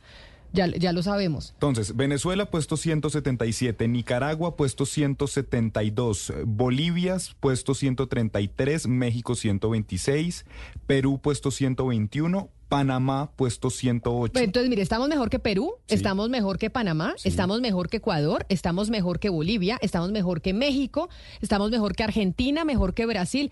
Creo que mejor que Uruguay y Chile no estamos. Paraguay y que Guatemala. Por y eso. Ya por encima de Colombia nos gana Costa Rica, que está en el puesto 45, Chile, que está en el puesto 29. Muy bien, Chile. Estados Unidos, puesto 24. Sí. Y el que se lleva todos los premios, Uruguay, puesto 16. Por eso, a mí me perdonan, yo no sé, pero uno sí tiene por lo menos que ponerse las medallas y, y reconocer. En, en el barrio, en nuestro vecindario, que yo no sé que no es el mejor vecindario del mundo, nos va bien. Y nos va mucho mejor que a otros, eh, que a otros países, Claudia. Eh, Camila, pero las medallas son para la sociedad civil y para el periodismo. Y, me queda muy claro después de oír la entrevista con Andrés Hernández, el director de Transparencia por Colombia, porque es gracias al trabajo que, investigativo que hace el periodismo para denunciar los casos de corrupción y es gracias a que la sociedad civil se organiza, demanda, investiga, denuncia, que podemos estar mejor. No mencionó ni una sola cosa y le hicimos la pregunta que haya hecho el, que se haya hecho desde el Estado que, la, que que Colombia haya mejorado en este ranking. Entonces, eso también es importante dejarlo bien claro. Sí, estamos mejor, pero estamos mejor por cuenta de la sociedad civil y del periodismo. De la entrevista al director Hernández me pareció muy relevante cuando él nos dice que eh, las estrategias mixtas en los países eh, son eh, efectivas. Él dice que si bien es cierto, no se puede hablar de una comisión exactamente como la CICI que, que, fun que funcionó en Guatemala para investigar la corrupción de un país, pues que no, no estaría en contra de ella y que hubiera una una, comisión que viniera a investigarnos, es decir, las estrategias mixtas, ¿por qué? No solamente por los ojos externos, sino porque esa corrupción afecta adentro y fuera del país. Y creo que el caso típico que vimos, que era eh, completamente, como se dice, viral, fue Odebrecht que infectó a toda, prácticamente toda América Latina. Entonces ahí eh, creo que eso es importante dentro de lo que nos decía el director Hernández, eh, estrategias, estrategias mixtas, porque la corrupción no solamente va hacia adentro. En eso que dice Claudia, de que eh, al, al, único que no se le da medallas, Camila, es al Estado. Eh, que tiene que haber muchas reformas. El doctor Hernández pues hace hincapié en el tema de la contratación pública. Y es ah, que, es que ahí está toda la corrupción. Es que yo sí creo que... Eh, Los pliegos astre, el tema de las licitaciones. No, y, uno, y uno ve lo que aumenta año tras año lo, el gobierno de turno lo propone, el Congreso lo aprueba y nadie hace nada diferente de reformas serias del desangre de la contratación pública y del gasto en funcionamiento. Para un número, para que la gente tenga idea, de todo el presupuesto del Estado, por cada peso que se va en inversión, es decir, o subsidio o gasto en educación o salud, tres se van en funcionamiento, que estos son dietas, eh, cosas de funcionamiento, salarios de, de, de, del Estado. Y por ahí cada año se va más plata, es una sangría impresionante. Acá eh, este programa y muchos otros han denunciado como cada entidad camina, infla las nóminas y los contratos y la cosa. Claro, y pero mire, que, pero mire que hay eso que decía Claudia que, y Ana Cristina, que a la sociedad civil hay que ponerle las medallas. Usted decía, este programa ha denunciado escándalos de corrupción en licitaciones, en contratación pública, pero cuando aquí se denuncian las cosas, pasa algo. Es que hay países en el vecindario, en, en, el continente, vámonos a México, en donde vale cinco que denuncie la sociedad civil lo que se vaya a denunciar. Mire, que los medios de comunicación digan misa a los funcionarios, a la gente en la política, les vale y les, o sea, les entra por un oído y les sale por el otro. No, aquí rápido, hay control social todavía. Para responder, pasa algo que, por ejemplo, se denuncia a tal persona y tal persona de pronto eh, termina en la cárcel o se va, pero yo creo que cambios institucionales en las reglas de juego en leyes concretas para parar la sangría de la contratación pública, yo sí creo que hace, hace Pero yo, hace mire, falta. yo, yo sí creo, Camila, que hemos avanzado, pero hemos avanzado un poquito. Pero creo que avanzaríamos mucho más y no ganaríamos unos 20 puntos, por lo menos unos 20 puestos, ganaríamos, si la sanción social en Colombia se aplicara realmente. Es decir, si en Colombia los corruptos recibieran la sanción social que merecen, yo creo que ganaríamos 20, 30 puntos porque es que resulta que en Colombia terminamos premiando muchas veces socialmente a los corruptos. Entonces nadie los sanciona. Tienen acceso a los clubes, tienen acceso a su, sus amigos, siguen siendo sus amigos, cualquier cantidad de cosas. Y es más, se ponen como ejemplo, oiga, pero ¿por qué no se da cuenta cómo ha crecido y cómo ha progresado fulanito? Y ese fulanito que ha progresado se robó 20 mil millones de pesos o se robó 40 mil millones de pesos. Entonces, mientras la sanción social no reciba el castigo que merece, sino que sea premiada socialmente el, el, la corrupción, no estamos haciendo nada.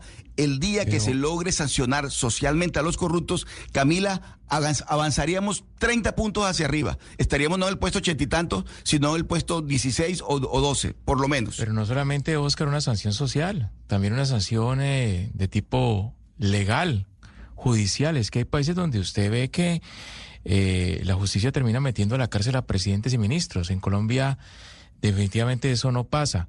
nunca ha pasado, pero, pero además, Camila, no sé si estamos haciendo lo de, lo, lo de premiar al mal estudiante, es que, o al estudiante mediocre. Es que claro, si nos comparamos con Venezuela, pues por supuesto que somos menos corruptos que... Pero yo no me estoy comparando con Venezuela, no. Es que yo también creo que nos encanta mirar lo malo de nosotros. Nos parece que Colombia es una porquería, que aquí es todo lo peor. Y yo lo que le digo es, aquí no todo es lo peor. Y no me estoy comparando solo con Venezuela. Por eso le dije, me estoy comparando con Perú, con Ecuador, con Argentina, con México, con Bolivia, con Paraguay, Mm. o sea, con Panamá. ¿Qué otro país? Solo nos ganan Costa Rica, Chile y Uruguay. De resto, mire el preguntarnos por qué no vecindario. estamos, ¿Por qué no estamos al nivel de Uruguay, Chile y Costa Rica? Pues para no hablar de Dinamarca, que es el país menos corrupto del mundo.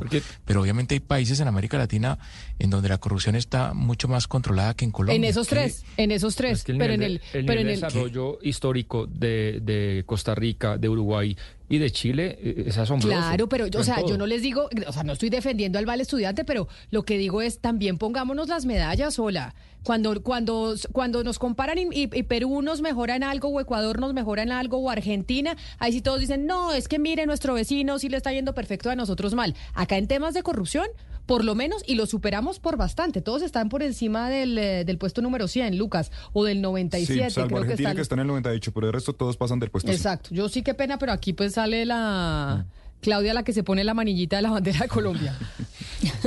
Camila, eh, a propósito de esto, fíjese que me pasó este fin de semana, ya les he contado que estuve en el High Festival, el sábado en la noche hubo una reunión que siempre hace la Embajada Británica y va muchísima gente. Y entonces en algún momento había, varias embajadoras mujeres ahí juntas, estaba la embajadora de Australia, la embajadora de Nueva Zelanda, eh, bueno, no me acuerdo quién es más, y dice la embajadora de Nueva Zelanda, eh, Nichi Stilwell, Stilwell, que por cierto está en embarazo, eh, pues que se tiene que ir pronto porque al otro día su vuelo sale a las 6 de la mañana.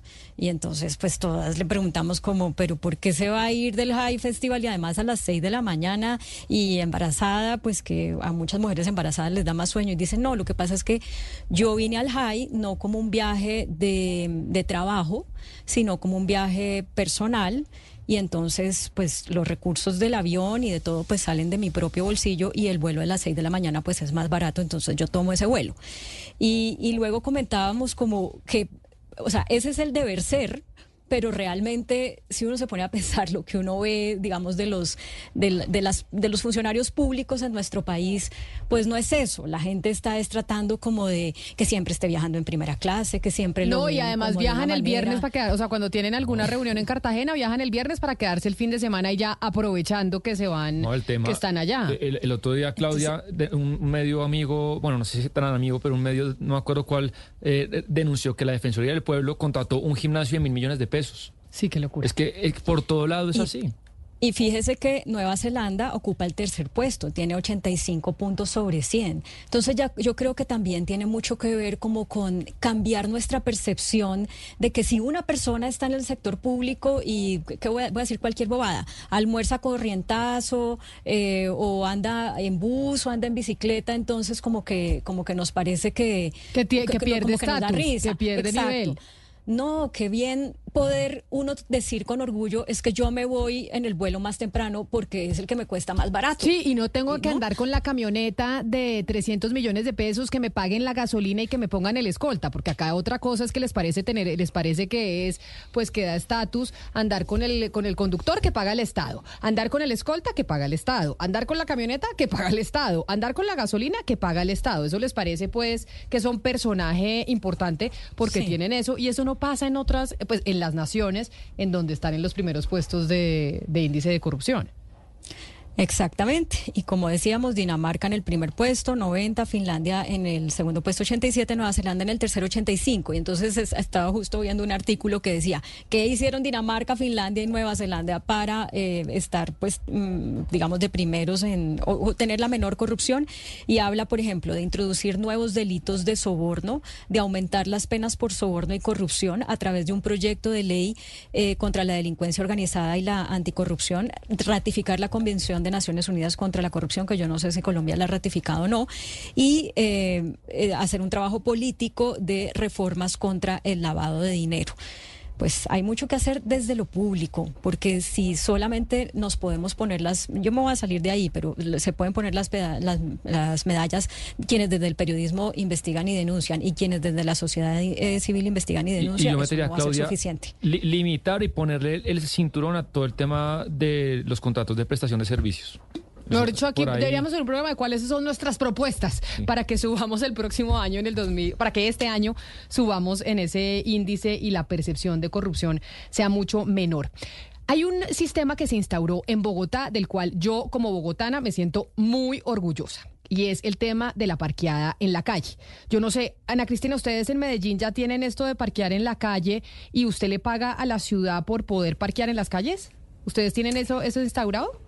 Mm, eh, no, Camila, hay una, pero eh, se le paga a un privado. Sí hay una cosa, pues un, sistema de pago de parqueaderos, pero eh, en la calle, pero no no se le paga a la ciudad, eso es a un privado. ¿Es, ¿En Cali o Mario ustedes tienen? No, se intentó hacer durante la administración de Moris Hermitage, Camila, pero luego no, no, continuó el, programa de parquear, parquear por estacionar en vía pública. Y en Barranquilla, en Barranquilla, usted, Oscar, allá ustedes pueden parquear en, en la calle y pagarle a la ciudad. No, Camila, no. Aquí uno llega, parquea y hay un señor que uno le da una moneda, un billetico y el señor dice, se lo cuido, se lo cuido y hasta ahí llega el tema. De verdad, es lo que pasa en es Que así era en Bogotá. Muy informal. Así era en Bogotá y eso eran unas mafias, obviamente, ¿no? Porque la ciudad se dividía por, eh, por partes y uno pues se lo cuido, se lo cuido, pero si no le pago la plata le raya el carro, ¿no? Entonces, eh, por eso a mí me parece fantástico eso que se instauró en la administración pasada en Bogotá. Mire, a mí no me gusta traer temas personales, pero hay dos cosas que me han pasado con ese sistema y que además he compartido con otros oyentes que nos han escrito. Y es que antes había personas que le recibían a usted la plata mientras se hacía la transición. O sea, sí, porque eso es por una aplicación, Oscar. Entonces usted escanea ahí el código QR y habla en un chat y entonces le dicen su placa es tal y pague por PSE o pague por no sé dónde.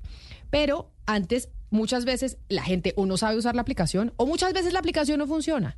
Entonces, uno dice, ¿qué hago? La aplicación no funciona, pues voy a dejar el carro, no está el señor que me, que me cobra, y entonces dejo el carro y le digo lo que me pasó a mí esta mañana, después le cuento otra cosa.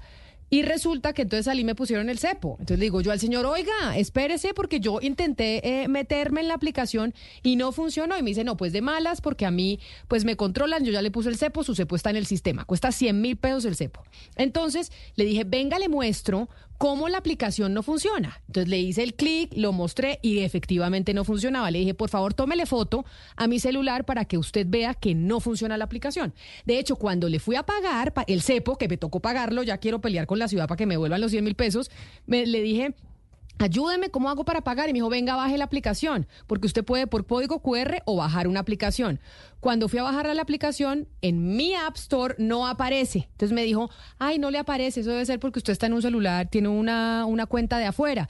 Tómele foto a eso también para que mande la reclamación. Y le dije, bueno, entonces, ¿cómo hago? Para poderme ir y pagarle lo del cepo. Y me dijo, no, le toca en efectivo. Me tocó ir a un cajero automático, sacar la plata, darle el efectivo. El señor me mandó supuestamente el recibo. Como la aplicación no funciona, no me llegó el recibo, que eso le llega a uno por WhatsApp. Y le dije, no me ha llegado, mire que aquí estoy y no me llega el recibo. Entonces me dice, no, pues tómele foto aquí para que también pueda llevar eh, la, la, prueba de que no le funcionó y que no le llegó el recibo. Entonces dije, oiga, no puede ser que esto esté pasando, le ponen a uno el cepo y a mí me parece fantástico el sistema, pero que funcione tecnológicamente. Entonces, por eso, doña Ana María Zambrano, gerente de Terminal de Transportes y la encargada de este servicio que es maravilloso en Bogotá, pero que necesitamos que no se caiga el, el sistema tecnológico para que no termine uno pagando un cepo que no debería pagar. Mil gracias por atendernos. Camila, buenos días, buenas tardes ya.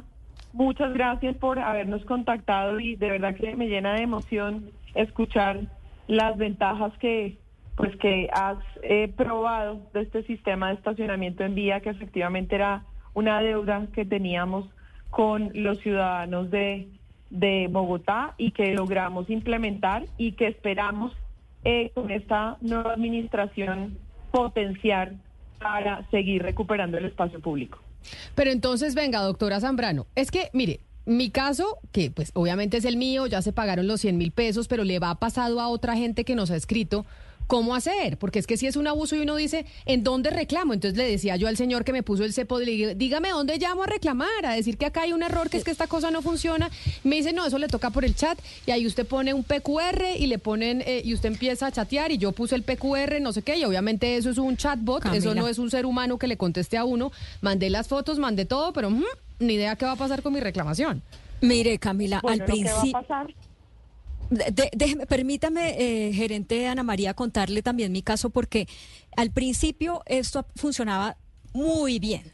A mí me parecía un poquito, digamos, tener que meter un pago por PS o por tarjeta de crédito para pagar, digamos, 8 mil pesos era como, bueno, como, como mucha vaina.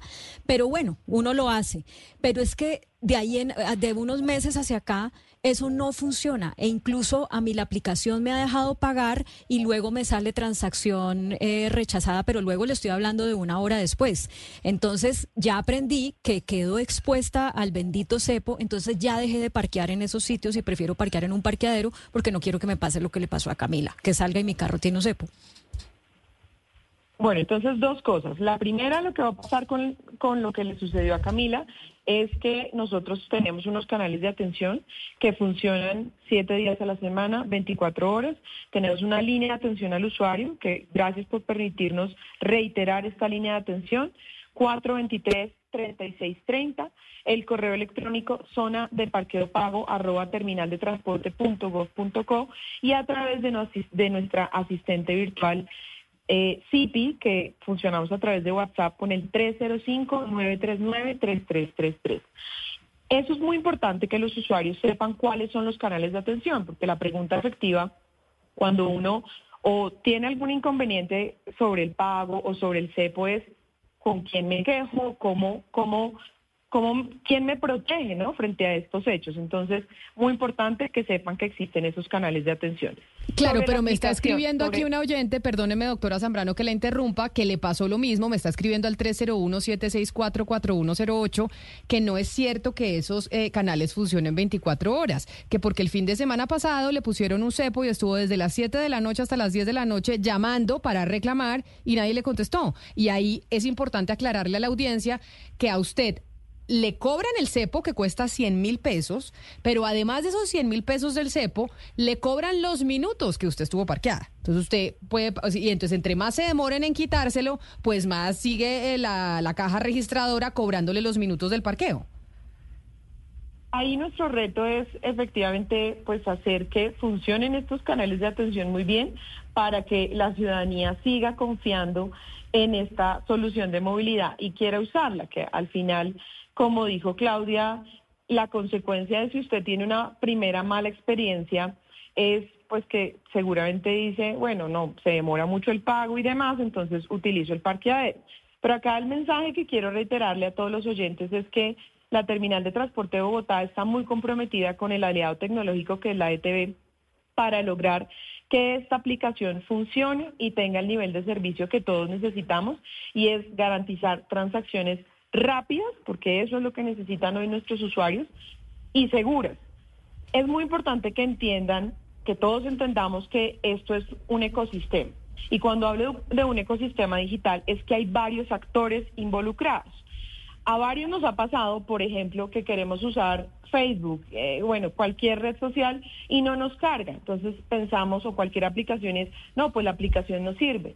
Pero es que detrás hay por ejemplo, un proveedor de Internet que también ahí tiene que garantizar un servicio. No, claro, pero doctora Zambrano, por eso pues eh, yo, yo entiendo que usted nos está explicando que ustedes tienen proveedores de Internet que contratan, etcétera, etcétera, y que les, que les prestan el servicio, pero pues el distrito sí nos está cobrando una plata por parquear en la calle, que insisto, me parece maravilloso porque es acabar esas mafias de antes que le cobraban a uno y si uno no pagaba le rayaban el carro.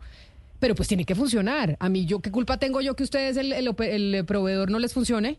O que, o, que tengan la aplicación caída y entonces porque tienen la aplicación caída y yo no pude entrar, entonces me ponen el cepo y me toca pagar sí o sí, porque es que el señor esta mañana me dijo, no se lo quito hasta que usted no me pague. Y me tocó pagarle en efectivo porque no hubo otra opción. Ajá, no he terminado de explicar en qué consiste el ecosistema. No me refiero a nuestro proveedor de Internet. Me refiero a que todos los usuarios tenemos distintos proveedores de Internet que pueden fallar en algún momento y eso también está demostrado. Y eso afecta que entonces la gente mencione que la aplicación no funciona. Pero hay un error por parte del proveedor de Internet con el usuario. La otra cosa que puede pasar es con las entidades financieras. Con las entidades financieras nosotros tenemos unos acuerdos, tenemos una pasarela de pago y ahí también hemos tenido dificultades. ¿En qué estamos trabajando? En fortalecer esa pasarela de pagos. Antes, por ejemplo, se demoraba esa transacción 10 minutos. Estamos en el trabajo de lograr que esa transacción se demore menos de cinco minutos para que las personas, insisto, puedan utilizar de manera rápida y segura esta solución de movilidad. Sí, señora Zambrano, yo tengo ahora una pregunta respecto a horarios, pero de las zonas de parqueo. Uno llega a parquear y hay siempre un letrero donde dice, por ejemplo, de lunes a viernes entre las 7 y las 9 de la noche, algo así. Es decir, si yo llegara a parquear ahí, en esa zona, a las 9 y media de la noche, ¿yo no tendría que pagar? Las áreas, tenemos en este momento 17 áreas en la ciudad, más de 8 mil cupos de parqueo en vía. Este año esperamos lograr más de 2.500 cupos de parqueo en vía que van a, insisto, seguir recuperando el espacio público. Las áreas tienen diferentes horarios y usted puede efectivamente hacer uso. Esta es, de hecho, una de las ventajas más importantes. Nosotros hacemos un análisis para que esos, esos tramos, esos cupos de parqueo en vía se puedan utilizar durante toda, todo el horario y usted tenga la tranquilidad de poder usarlos. Eh, sin que eso vaya a generar alguna afectación en el tráfico y por ahí pues que em, haya alguna multa asociada a estacionar en un lugar que está prohibido, porque para eso existen las zonas de parqueo pago, que son lugares autorizados para parquear en vía. Pero mire, señora Zambrano, le voy a contar otra experiencia distinta con el parqueo en pago en Bogotá, que como le digo, a mí me parece fantástica que esa, esa implementación que se ha hecho. Y es, y le digo exactamente la ubicación en Bogotá. Esto es calle 65, 66 con quinta, al frente de un restaurante que se llama Sorela. Varios restaurantes hay ahí. Ahí ustedes tienen un espacio de parqueo público. Y llegué yo a las 8 de la noche un viernes a parquear ahí y resulta que dos de los parqueaderos eh, de espacio público había una empresa de ballet parking que se llama Parking Point ocupando con sus conos dos espacios. Y yo dije, pero ¿por qué el ballet parking puede ocupar este espacio que es de parqueo público? Pero no solo eso, parqueé y resulta que llega un señor y me dice, Monita, bien cuidado. Y le dije, no entiendo, voy a pagar aquí por, eh, por la aplicación. Me dijo, no, es que la aplicación no le funciona. Le dije, no entiendo cómo así que no me funciona. Y básicamente lo que me dijo es que aquí los cuido yo. O sea, más o menos es, si usted no me da la plata a mí, pues le rayo el carro. Entonces, ahí cómo funciona y qué control se está haciendo también eh, de esas zonas para evitar, obviamente, que suceda eso. Bueno, lo primero es que nosotros estamos ah, haciendo alianzas con diferentes establecimientos comerciales, con los ballet parking, para que puedan utilizar nuestros espacios de parqueo en vía y contribuir con esta solución de movilidad para que ese, esos, esos mal parqueados no nos afecten. Ah, o sea, el, ballet parking les está arrendando a ustedes esos ah, espacios. Exactamente, hacemos alianzas comerciales con ellos y y pues hoy, hoy estamos operando con ellos de manera articulada y organizada para respetar el espacio público. Tenemos ahí retos de seguir convenciendo a los ballet parking para que hagamos alianzas y, nos, y, y hagamos un pacto para recuperar el espacio público y para evitar el mal parqueo y en eso seguiremos trabajando. Lo segundo es que sobre, sobre el, los, los, um, los trapitos rojos, nosotros tenemos, pues los llamamos así, los trapitos rojos, nosotros hemos hecho procesos de gestión social muy importantes en los que hacemos los procesos de, un proceso de, de identificación de cuidadores de calle que efectivamente realizan esto de manera informal, vinculándonos al proyecto para que puedan pues tener además de una de un empleo formal la gente además puede observar que pues efectivamente este proyecto también tiene un impacto social de generación de empleo a estas personas. Entonces, hacemos monitoreos permanentes en todos nuestros tramos de parqueo en vía para que en el momento en el que observamos que hay un trapito rojo prestando el servicio de manera ilegal, enseguida lo caracterizamos y lo invitamos a ser parte de esta solución de movilidad. Pero entonces, doctora Zambrano, para que resumamos la gente que está en Bogotá utilizando el sistema y tiene alguna queja, reclamo o comentario, ¿a dónde se comunica para poder iniciar todo el trámite?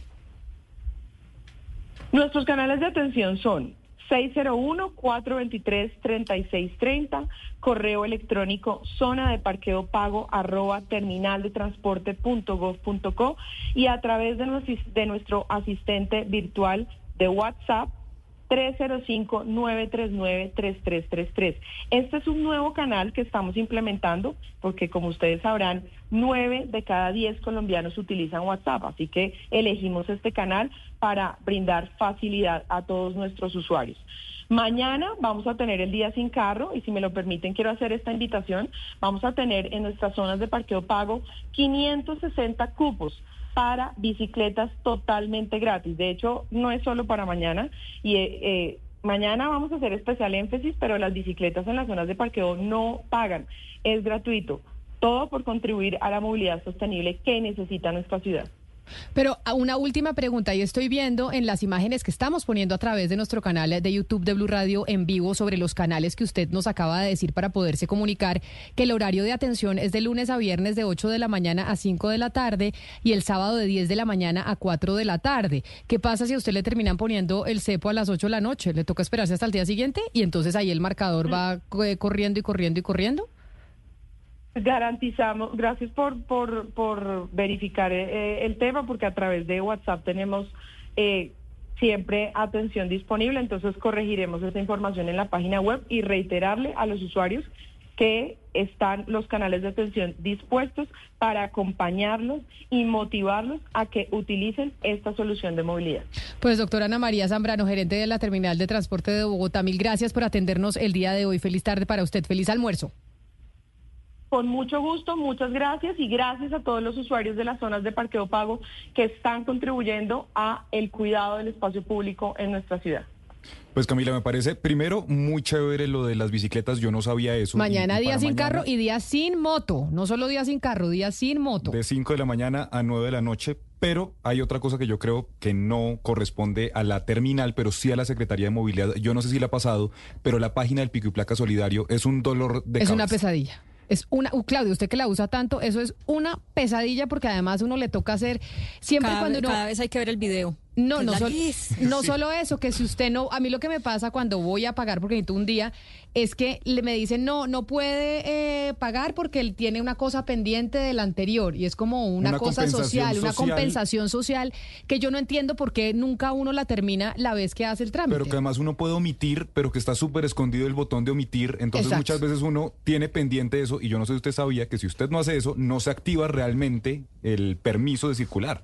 Ah, no, no, y si usted quiere sacar nuevamente el permiso, no se lo deja sacar si no ha hecho eso. Le toca hacer ese curso que dice Claudia, que son como cuatro módulos, responder unas preguntas que es como media hora. Entonces, si uno va un poco con afán, se fregó. Se fregó, pero sí, esa es otra cosa que podrían mejorar aquí en, en Bogotá desde la Secretaría de Transporte. Eso es cierto, Lucas. Así llegamos nosotros al final de esta emisión de Mañanas Blue. A ustedes mil gracias por habernos acompañado. Continúen conectados con nuestros compañeros de Meridiano que llegan con la actualización de noticias para ustedes.